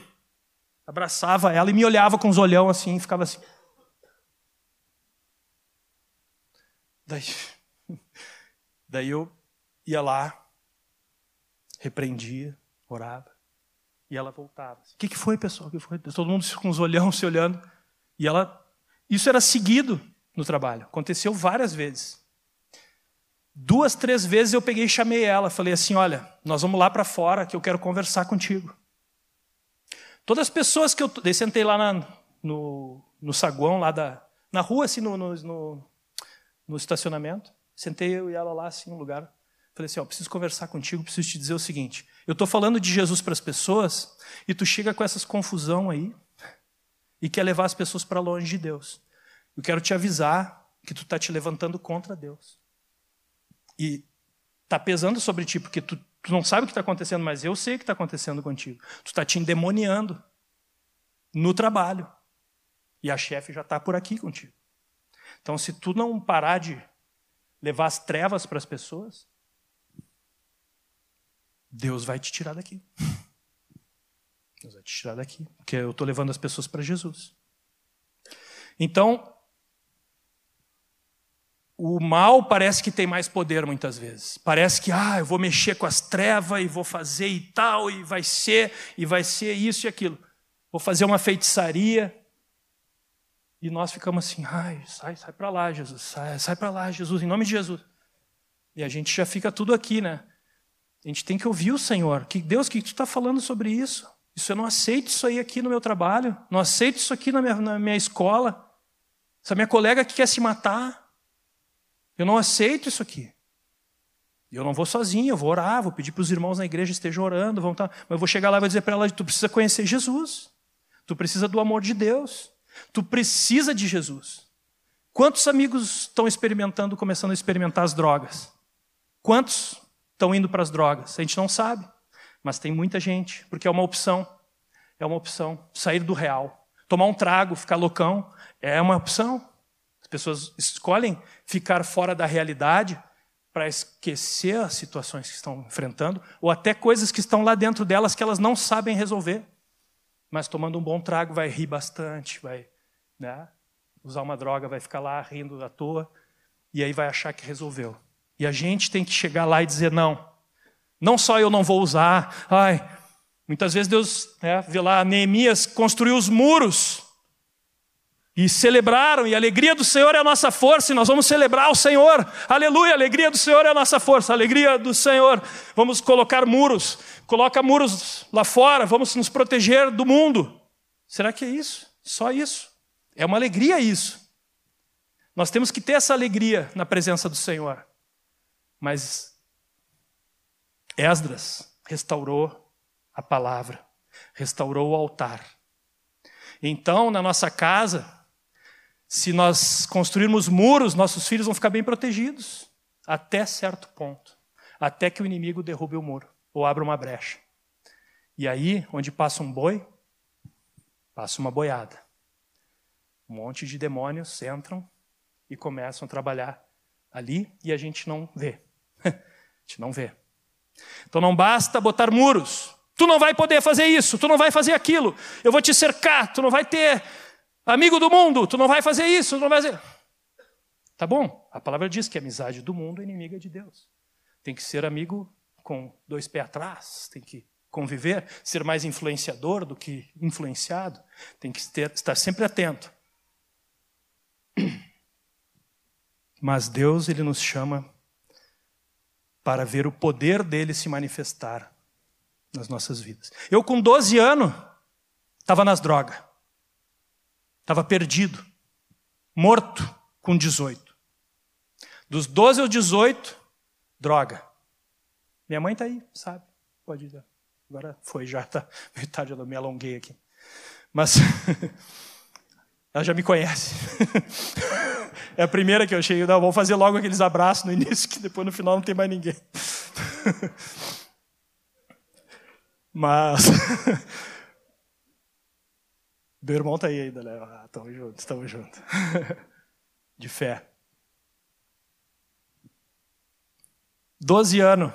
Quer usar loló? Era um éter com essência. Vamos. Pum. Tum, tum, tum, tum, tum.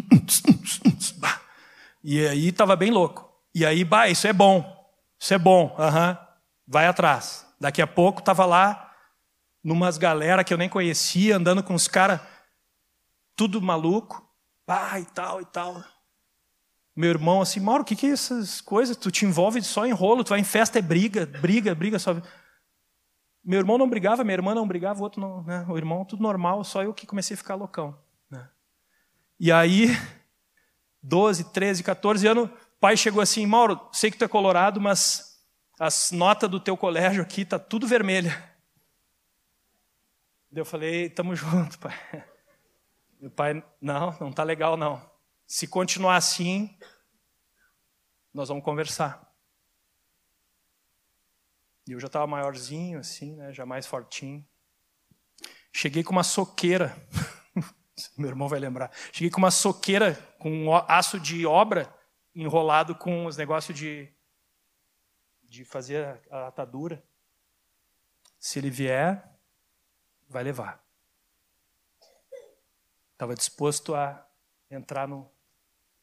Imagina o que, que eu ia fazer para minha vida. Desonrar pai, morte. Né? E foi. Não chegou a acontecer nada. Pai meio que né, passou aquela situação, mas dali minha vida fez assim. Com 18 anos eu estava morando em Floripa para surfar competia no surf e tal. E aí cheguei lá, os meus vizinhos de fundo, eram os que vendiam droga para toda a região da, da Barra da Lagoa, Praia Mole, toda aquela região lá da Lagoa da Conceição. Eram os meus vizinhos de fundo, faziam prancha e passavam droga para toda aquela região. Eu nem comprava, maconha nem comprava. Era dado, assim, era um brinde. Então, cheguei no fundo do poço, até o ponto de vir de lá. Meu irmão e meu pai foram me buscar. A polícia tinha me detido, eu estava perdido no centro de, de Florianópolis, perdido. E aí Deus começou a imprimir no meu coração uma sede de mudar de vida. Até que passaram dois anos, depois que eu fui internado aqui, fora do ar, totalmente fora da casinha. Estava uma semana sem comer, estava totalmente perdido, quase morto. E aí, Deus me deu uma nova chance. Aí fui para São Paulo trabalhar como modelo. Meus filhos não acreditam até hoje, bah, mas estava fraco naquela época, né, pai? Naquela época, assim, estavam pegando qualquer um. Falei, ó, né, é, chamaram o Oliveira, chamaram a Figueira, tinha o espinheiro, vai, leva esse, né? A palavra diz. Mas aí não, até que né, é, é, essa caminhada, esses anos judiaram comigo, né? Você não sabe que a Sara não é fácil.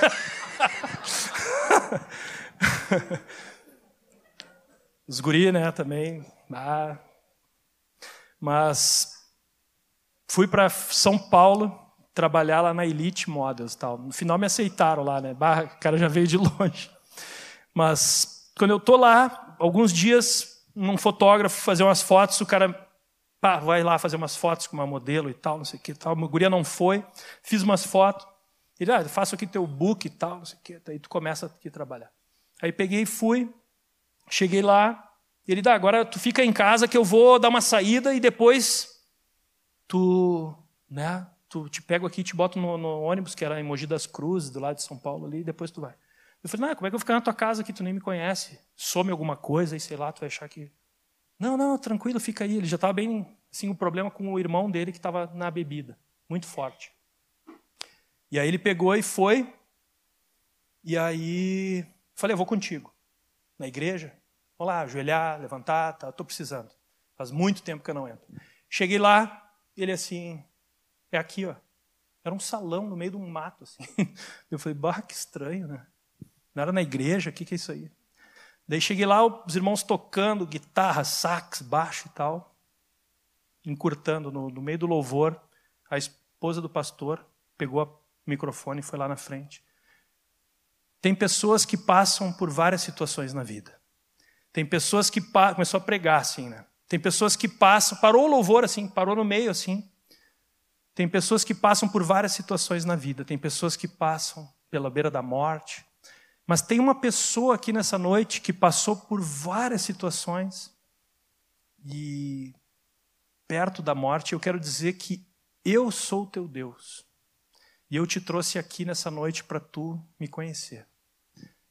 Eu sou teu Deus, eu te, eu te conheci antes de te formar no ventre da tua mãe, escrevi teus dias quando nenhum deles havia ainda. Eu te planejei, eu te projetei, tu não viveu nada ainda do que eu planejei para ti. Eu tenho uma nova vida, uma nova história para ti. Nesse momento ela falava: é uma pessoa que está aqui nessa noite. Uma pessoa. E aí todo mundo já estava se olhando assim, estava todo mundo em pé, parou no meio do louvor e ficou todo mundo se olhando. E eu já estava no chão, chorando, ajoelhado.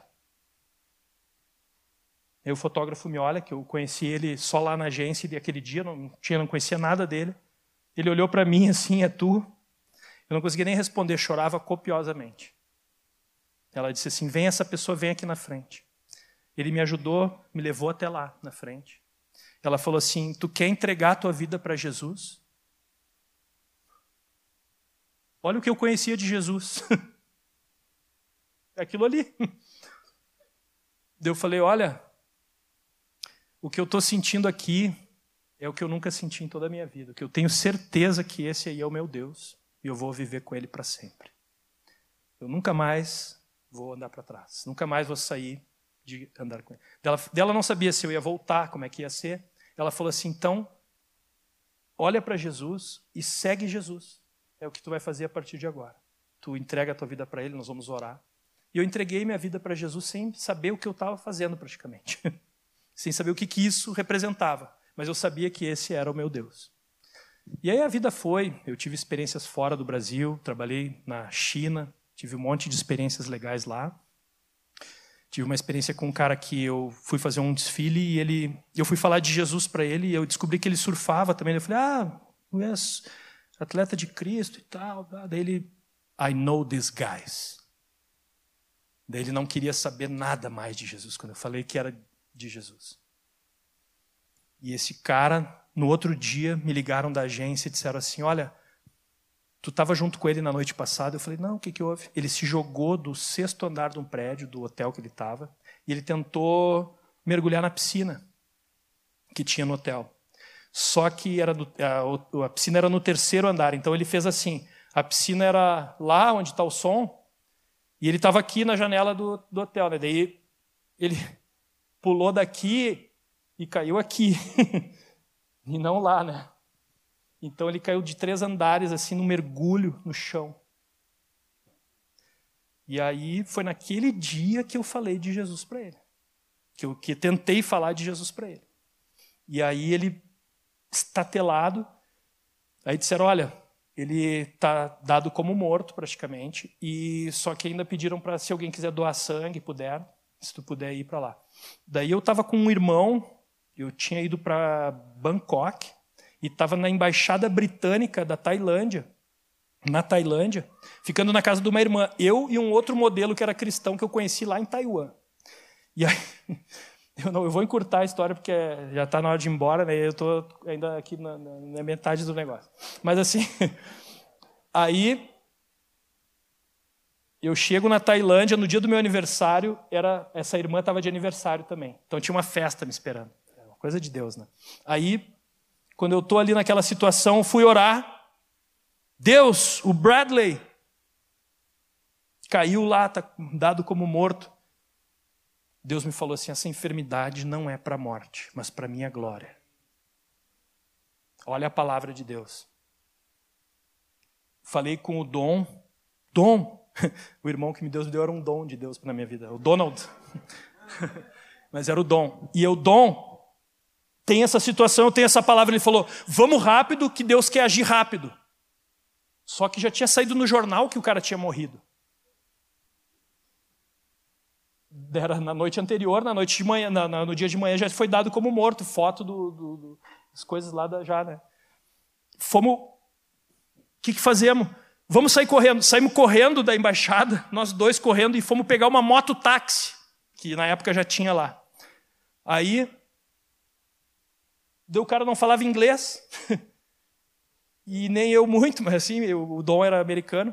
Aí, alright, right, let's go to the hospital, ok, alright. O cara, go, go, go. Daí o cara pula aí, daí foi o Dom e eu. E, é uma moto só, era uma, uma RDZ, aquelas 125 da época. Daí eu, vai, vai, vai. Fomos três. O, Don, o Donald era um cara maior que eu, forte, aqueles modelos assim, né? E eu, e eu fui lá, eu dou, e, e, e o cara, aquela motinha não andava. E nós indo, gol! E o Donald era, ele, ele era bem assim, forte, assim, jeito de falar. Go, go, go! E dizia assim pro cara, e o cara, ok, ok. E ia indo, ia indo, nós indo pro, pro hospital.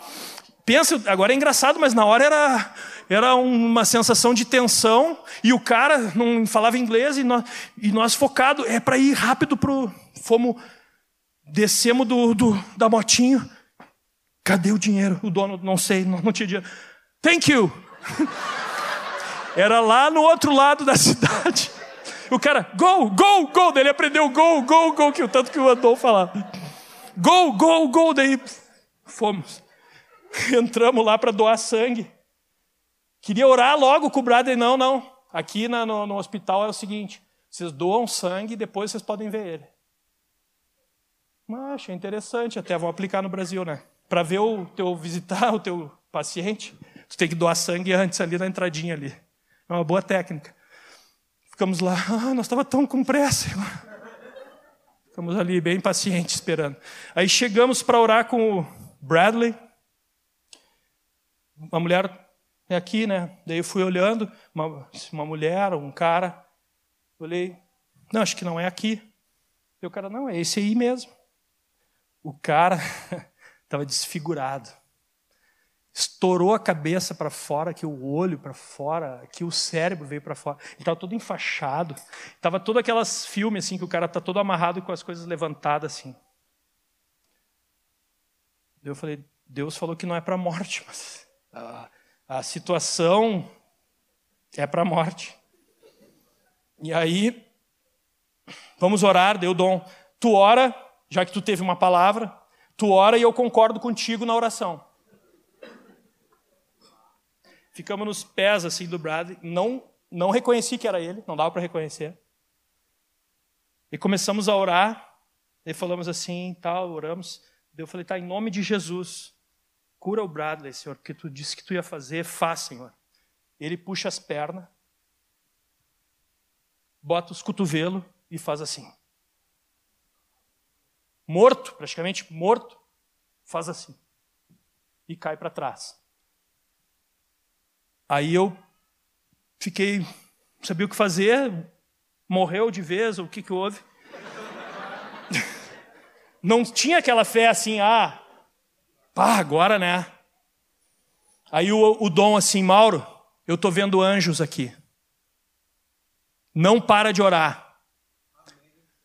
Quando ele falou isso, deu um clarão no, no quarto. Eu pensei assim, puxa, acho que a enfermeira veio abrir a janela ou no, a, a cortina. E não. Deu um clarão no quarto e ficou um clarão. Assim. Aí eu abri os olhos assim, olhei para o dono, ele foi curado. Ele foi curado. E aí a gente pegou e saiu e falou com os médicos. Ele usou heroína, ele usou cocaína, ele usou toda a zina que tem, usou tudo e se jogou lá, caiu. Não tem como ele sobreviver. Eu sei que vocês gostam muito dele, são muito amigos dele, não sei eu nem conheço assim, direito, mas, mas eu estou aqui para né, ver o que, que Deus vai fazer. E aí eu falei, ó, Deus curou ele. Deus deu palavra e Deus curou ele.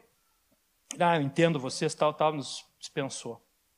Fomos embora. Deus falou assim: o trabalho que eu te dei até aqui era para tu ter trabalhado, tu já ganhou o teu dia. Eu fiz o, o meu maior traba melhor trabalho da minha, da minha vida, assim, das, da minha vida, um dos da minha vida mais top lá. 9 mil dólares num dia assim de trabalho.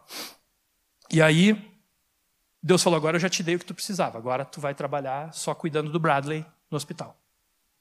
Aí eu fiquei 30 dias cuidando do Bradley no hospital, trocando as fraldas dele, cuidando dele. Totalmente incapaz, mas cada dia que a gente ia orar, Deus dava uma palavra sobre a vida do Bradley. E aí eu dizia assim, ai Bradley, mas dá um sinalzinho aí se tu está nos ouvindo, porque ele estava em coma profundo e tal. Daí ele mexeu o dedo assim. Deu, ah, glória a Deus, ele mexeu o dedo. Aí o médico, ah, isso aí são espasmos e tal, né? Ah, tá. Daí eu, tá, então mexe os olhos. No outro dia, mexe os olhos. Daí ele, deu, ele está ouvindo. Os médicos, ai, Mauro, né? está muito vendo coisas, né? Muito. E no final, a mãe dele veio lá da, da Califórnia, chegou lá e disse assim: vocês não receberam um, um WhatsApp da época, assim, que na época era um fax. Eu não sou velho, né? Já passou um fax, tá? Aí chegou lá, o, o fax dizia assim: Eu vi meu filho num sonho coberto por um anjo de asas cobrindo ele, dizendo: Fica tranquila que eu estou cuidando do teu filho. E dizia no fax isso. Né? E aí 20 mil dólares para pagar do, do hospital. Em 30 dias de internação, 20 mil dólares.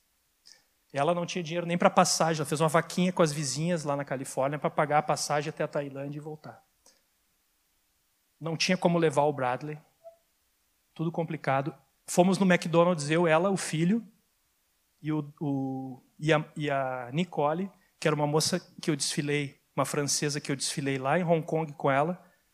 Ela estava separada do marido, falei de Jesus, ela se converteu e disse, quando nós estava lá nessa situação, ela falou: "Eu vou cuidar do Bradley lá também. Então ela revezava comigo quando eu eu não podia estar todo o tempo no hospital, ela ficava. E ela se converteu a Cristo e toda a família ela restaurou com o marido e se converteu a Cristo, né? Toda a família. E aí chegando lá no McDonald's, nós ali conversando sobre esse custo. E aí ela assim: "Oh, hello! Hello, you are here? Yes, I'm here. E you? I'm here too. How? Era um amigo dela da que estudou na Califórnia, business administration. Daí ela, what you are here? O que que você está fazendo aqui? E tal. Daí ela, ah, eu tô com meu filho, tá, ah, tá mal no hospital, passou por toda a situação. E tu, o que que faz aqui? Oh, I'm the CEO of the McDonald's and Pizza Hut here in Asia. Na, na Ásia, aqui, ele é o CEO da, do McDonald's. Do... Bah, nós ficamos assim, né? Dele, não, ah, estou com um problema que é 20 mil dólares lá, tal, tal. Dele, não, não, não. De, não se preocupa com isso. Isso aí já está resolvido. Foi lá no outro dia, chequezinho, 20 mil dólares. Eu não sei qual foram os maiores milagres, né? Mas o cara do nada encontrar a pessoa e ir lá e fazer isso. Então assim, eu vi isso, né? Então eu quero encurtar assim para vocês, contando que depois que eu voltei da Ásia, eu nem contei a vida aqui ainda, né? Mas Fábio, né, meu irmão, veio para Cristo. O Lê, o Lê da, da Ruth ali, né, era meu vizinho. E aí, estudioso, Leandro, melhor aluno do colégio. E eu, Leandro, vamos fazer umas festas. Eu descobri umas coisas boas. O Leandro, não, eu estou estudando, mano. é medicina e pai e tal. Falei, não, mas tem coisa aqui que tu vai descobrir umas outras medicinas, umas coisas que eu tenho para te mostrar. Levei o cara para o mau caminho, em outras palavras, antes de conhecer Jesus. Quando eu conheci Jesus, que é a primeira pessoa que me vem na cabeça? O Leandro. Preciso levar o Leandro para Jesus.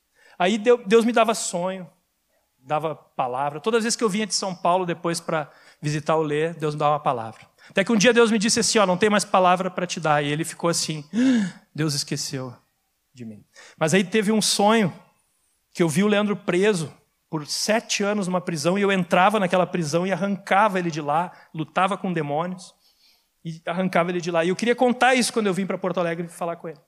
E aí ele disse assim: Não, Mauro, peraí que eu tenho que te contar uma coisa aconteceu algo, a polícia bateu aqui em casa com um cachorro, mandato de prisão. Vieram me prender.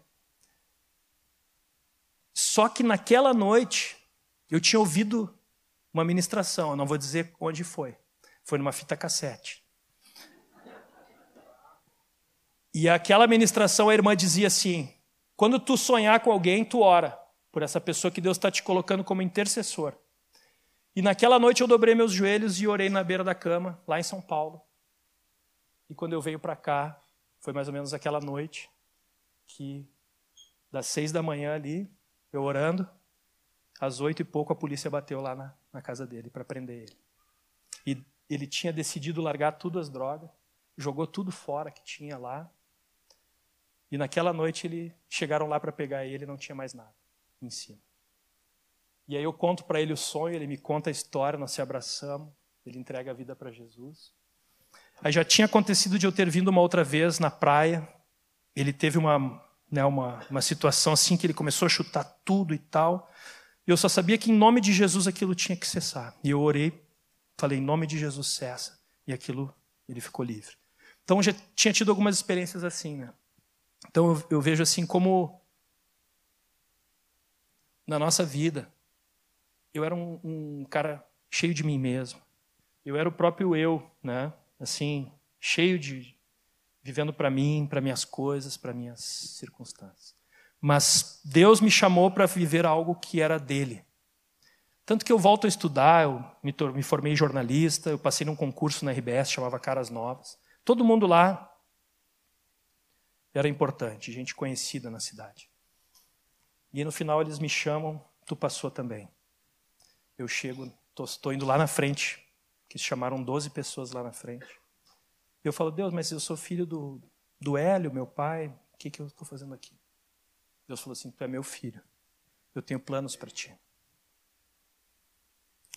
E para onde eu fui indo, toda a RBS ouviu o Evangelho. Junto com a Magdinha, junto com a Karine, a Karine né, Pagliosa, casada com o Caleb. Veio a Samanta do, do, do Márcio. Nessa época ali veio a Magdinha. A Natália está aí, né, do Getro. A Natália, eu fiz um comercial com ela, da Pepsi. E depois junto com as irmãs, levamos ela a Cristo. Era garota verão, né? Aqui da, da cidade. E o Getro, eu falei, ó, oh, Getro, vai. vai que é pra ti, Getro. Agora, esses dias, ele me pagou um fundi lá em Gramado. Foi benção.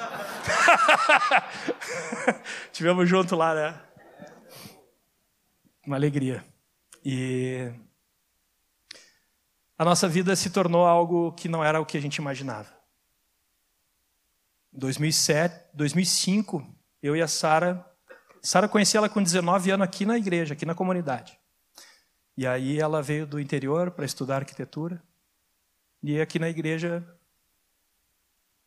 bati o olho e falei assim: só no céu, Senhor, porque aqui na terra já está resolvido. Aqui já não, daí Deus me deu uma palavra. Na virada do ano, Deus me confirmou: ó, tá aí a resposta da tua oração. Antes de a gente começar a andar junto, eu já sabia que ela ia ser minha esposa. Daí, só que eu não falei para ela, Deus me falou que tu vai ser minha esposa. Aí fomos orar, fui orar, num retiro de carnaval lá na chácara, conversamos, começamos uma amizade especial. Aí ali numa quadra de esportes, de futebol, o Otto carorou com a gente, para a gente começar uma amizade especial, bem especial. E os guris jogando bola e nós ali orando. E eu tava, que bola, nada, eu quero, tô focado aqui. Né. E foi benção ali o Otokar nas nossas vidas. E então, com 2005, fomos morar em São Leopoldo. Deus começou a confirmar a nossa ida para lá. Nós cuidávamos, tínhamos um grupo de 20 adolescentes jovens aqui na igreja. Ah, Jonathan, a Karina, né, a Ana Késia, a Suzy do Ismael, a Raquelzine, o Leandro Caetano, essa galera toda ali assim, né, era o nosso grupo aqui. E Deus foi trazendo minha família toda para o Senhor também. E nós fomos para São Leopoldo. Deus me deu uma palavra, confirmou no coração da Sara e faz 18 anos que nós estamos servindo ao Senhor lá. Em 2007 a gente foi constituído presbítero lá e estamos desde então lá. E Deus está soprando ventos aí de mudanças nas nossas vidas. E a gente está esperando né, aquilo que Deus está fazendo, mas como Ele já deu palavra, a gente só está confiando e, e, obedecendo. Não sei como que vai ser o, o acontecimento de tudo que vem pela frente, mas Ele está nos movendo e estamos aí diante do Senhor nos próximos acontecimentos. Então, tenham uma palavra de Deus, estejam nele, confiem no Senhor. E vamos orar. É. Para encerrar, eu tinha escrito uma coisinha aqui, que já que eu não preguei nada do que eu botei aqui nas folhas. Pelo menos, né? Vou ler o final.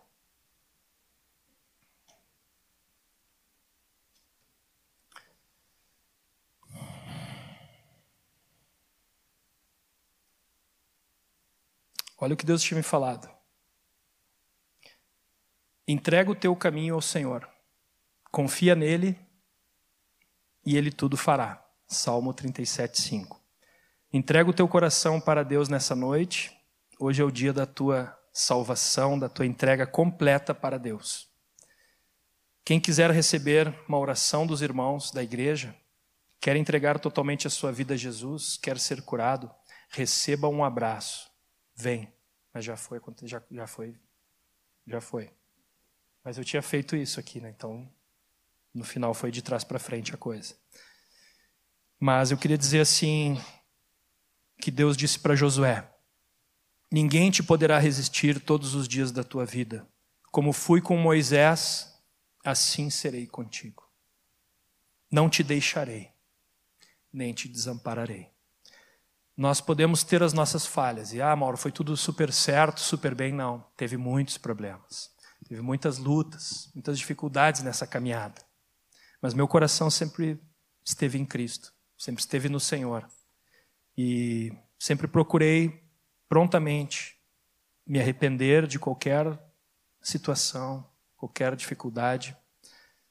E eu creio que essa é a nossa atitude diante de Deus. Deus procura um coração totalmente dele. Amém, Jonathan?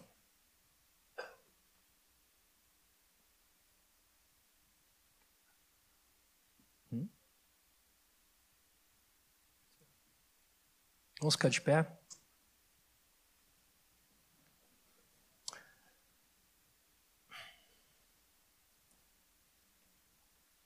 Quem quiser renovar a sua aliança com o Senhor nessa noite, pode ser no seu lugar, ou se quiser ainda vir aqui à frente, mas quem ainda não entregou a sua vida totalmente para Jesus, faça isso. Vem aqui na frente, a gente quer orar contigo. Sei que foi muito diferente essa noite, mas de alguma forma Deus falou ao teu coração que Ele te ama, que Ele morreu na cruz por ti, que Ele ressuscitou, que Ele te ama e quer te dar uma nova vida. Só Ele pode transformar as situações que tu estás passando, que tu viveu até aqui. Hoje é um divisor de águas na tua vida, na tua história e também nas histórias que tu acha impossível de Deus fazer. Aquele pai que te abandonou, aquela família que se desfez, aquele amigo que te traiu, ou aquele que tu esperava e ele não fez. Todas as tristezas, todos os abusos, todas as violências, todas as maldades que tu passou. O copinho ficou todo quebrado, mas Deus diz: Vem estar em mim, entrega para mim, eu vou fazer tudo novo. Senhor Jesus, nós estamos diante de Ti, Senhor. Hoje, essa noite, Tu conduziu como te apraz, mas eu creio que muitos corações hoje precisam do Teu renovo, da Tua decisão, do Teu enchimento, do Teu Espírito Santo. Viver ouvindo a Tua palavra, viver nele, viver em Cristo. Não se está tudo bem ou tudo mal, como diz Vitor Rodrigues, Senhor, mas certa vez pregou para nós que é estar em Cristo. Estar em Cristo, Senhor. E nessa noite eu peço, Senhor, que tu toque, Senhor, nos corações, que nós possamos te dizer: Senhor Jesus, eu sou teu, totalmente teu. Eu te entrego totalmente a minha vida em tuas mãos. Eu me rendo totalmente ao governo do teu Espírito Santo. Eu me rendo totalmente ao teu propósito para a minha vida. Eu não quero te levar para o que eu quero. Eu quero que tu me leves para o que tu tens, Senhor. Eu creio que o que tu tens é perfeito, é bom, é agradável. E eu consagro a minha vida totalmente a ti nessa noite, mais uma vez ou pela primeira vez. E eu creio que tu vai me conduzir para o que tu tens todos os dias da minha vida. Obrigado, Senhor, por essa noite e que teu nome seja glorificado, Senhor. Apesar de tantas, ó Senhor, falhas que nós temos, tu pode, ó Senhor, todas as coisas, tu pode transformar as nossas vidas, tu pode nos levar a um mais profundo contigo. Usa, Senhor, cada um aqui com liberdade para semear o teu amor ao redor. Muitas vidas estão esperando por ti. Em nome de Jesus. Quero profetizar sobre a tua vida um tempo novo de Deus. Ah, Mauro que pregou, por isso vai ser um tempo. Não. Há algo que Deus está fazendo. Há algo que Deus está fazendo. E Ele quer nos levar como igreja ainda o que nossos olhos ainda não viram. Algo novo de Deus. Creia e, Deus, e seja um instrumento para fazer isso acontecer no teu dia a dia. Em nome de Jesus. Amém? Obrigado, amados. Em nome de Jesus. Deus abençoe a todos.